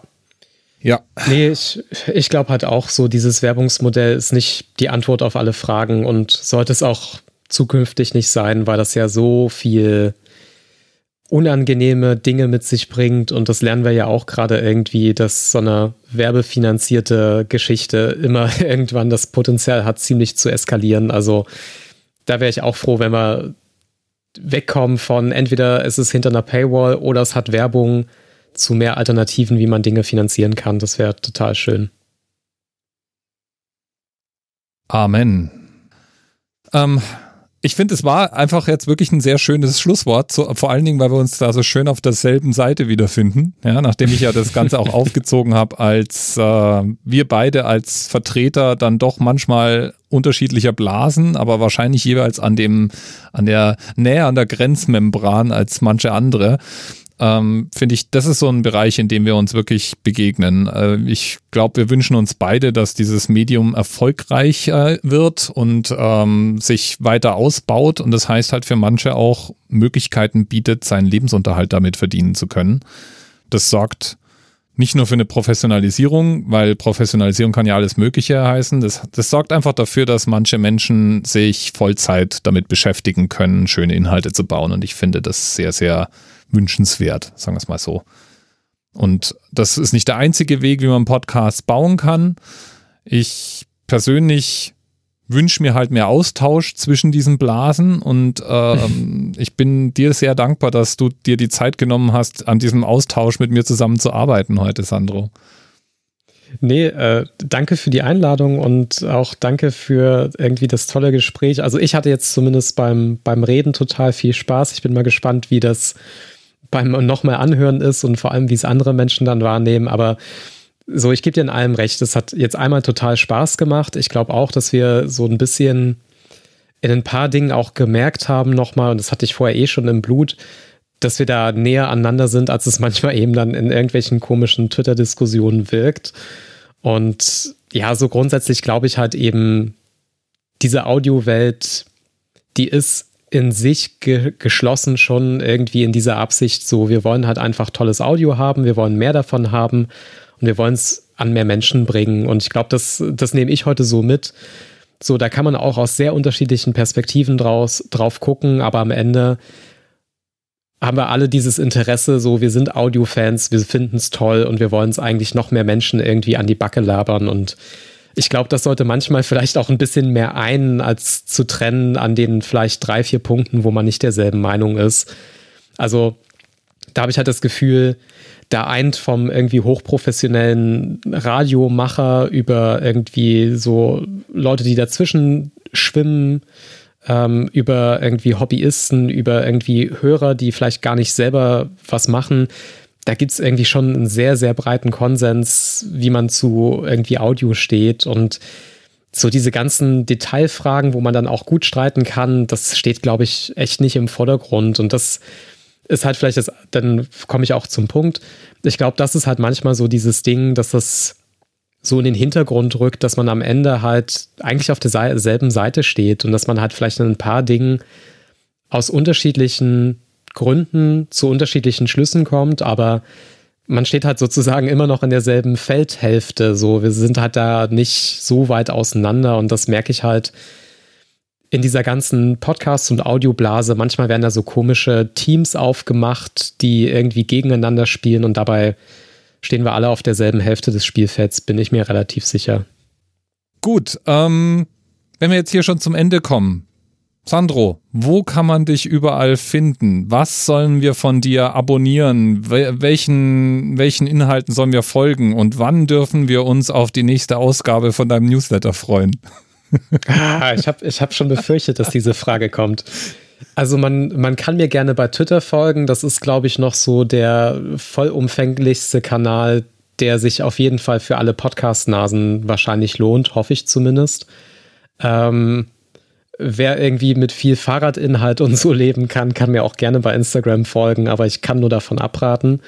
Ähm, und was den Hörensagen-Newsletter angeht, ich sag jetzt mal so, ich hoffe, dass es dieses Jahr auf jeden Fall noch eine, noch eine Ausgabe gibt und ich nehme mir schon sehr, sehr lange vor, diese Ausgabe zu schreiben und dann auch wieder regelmäßiger zu schreiben. Ähm, wenn mein sonstiges Leben mir das erlaubt, wird es 2020 auf jeden Fall noch. Alles gut. Lieber Sandro, vielen, vielen Dank nochmal. Das war wirklich ein Highlight für mich, ähm, hat mich sehr gefreut und äh, ich würde mal sagen, hoffentlich to be continued. Ja, gerne wieder. Also mir hat es auch sehr viel Spaß gemacht und danke für die Einladung.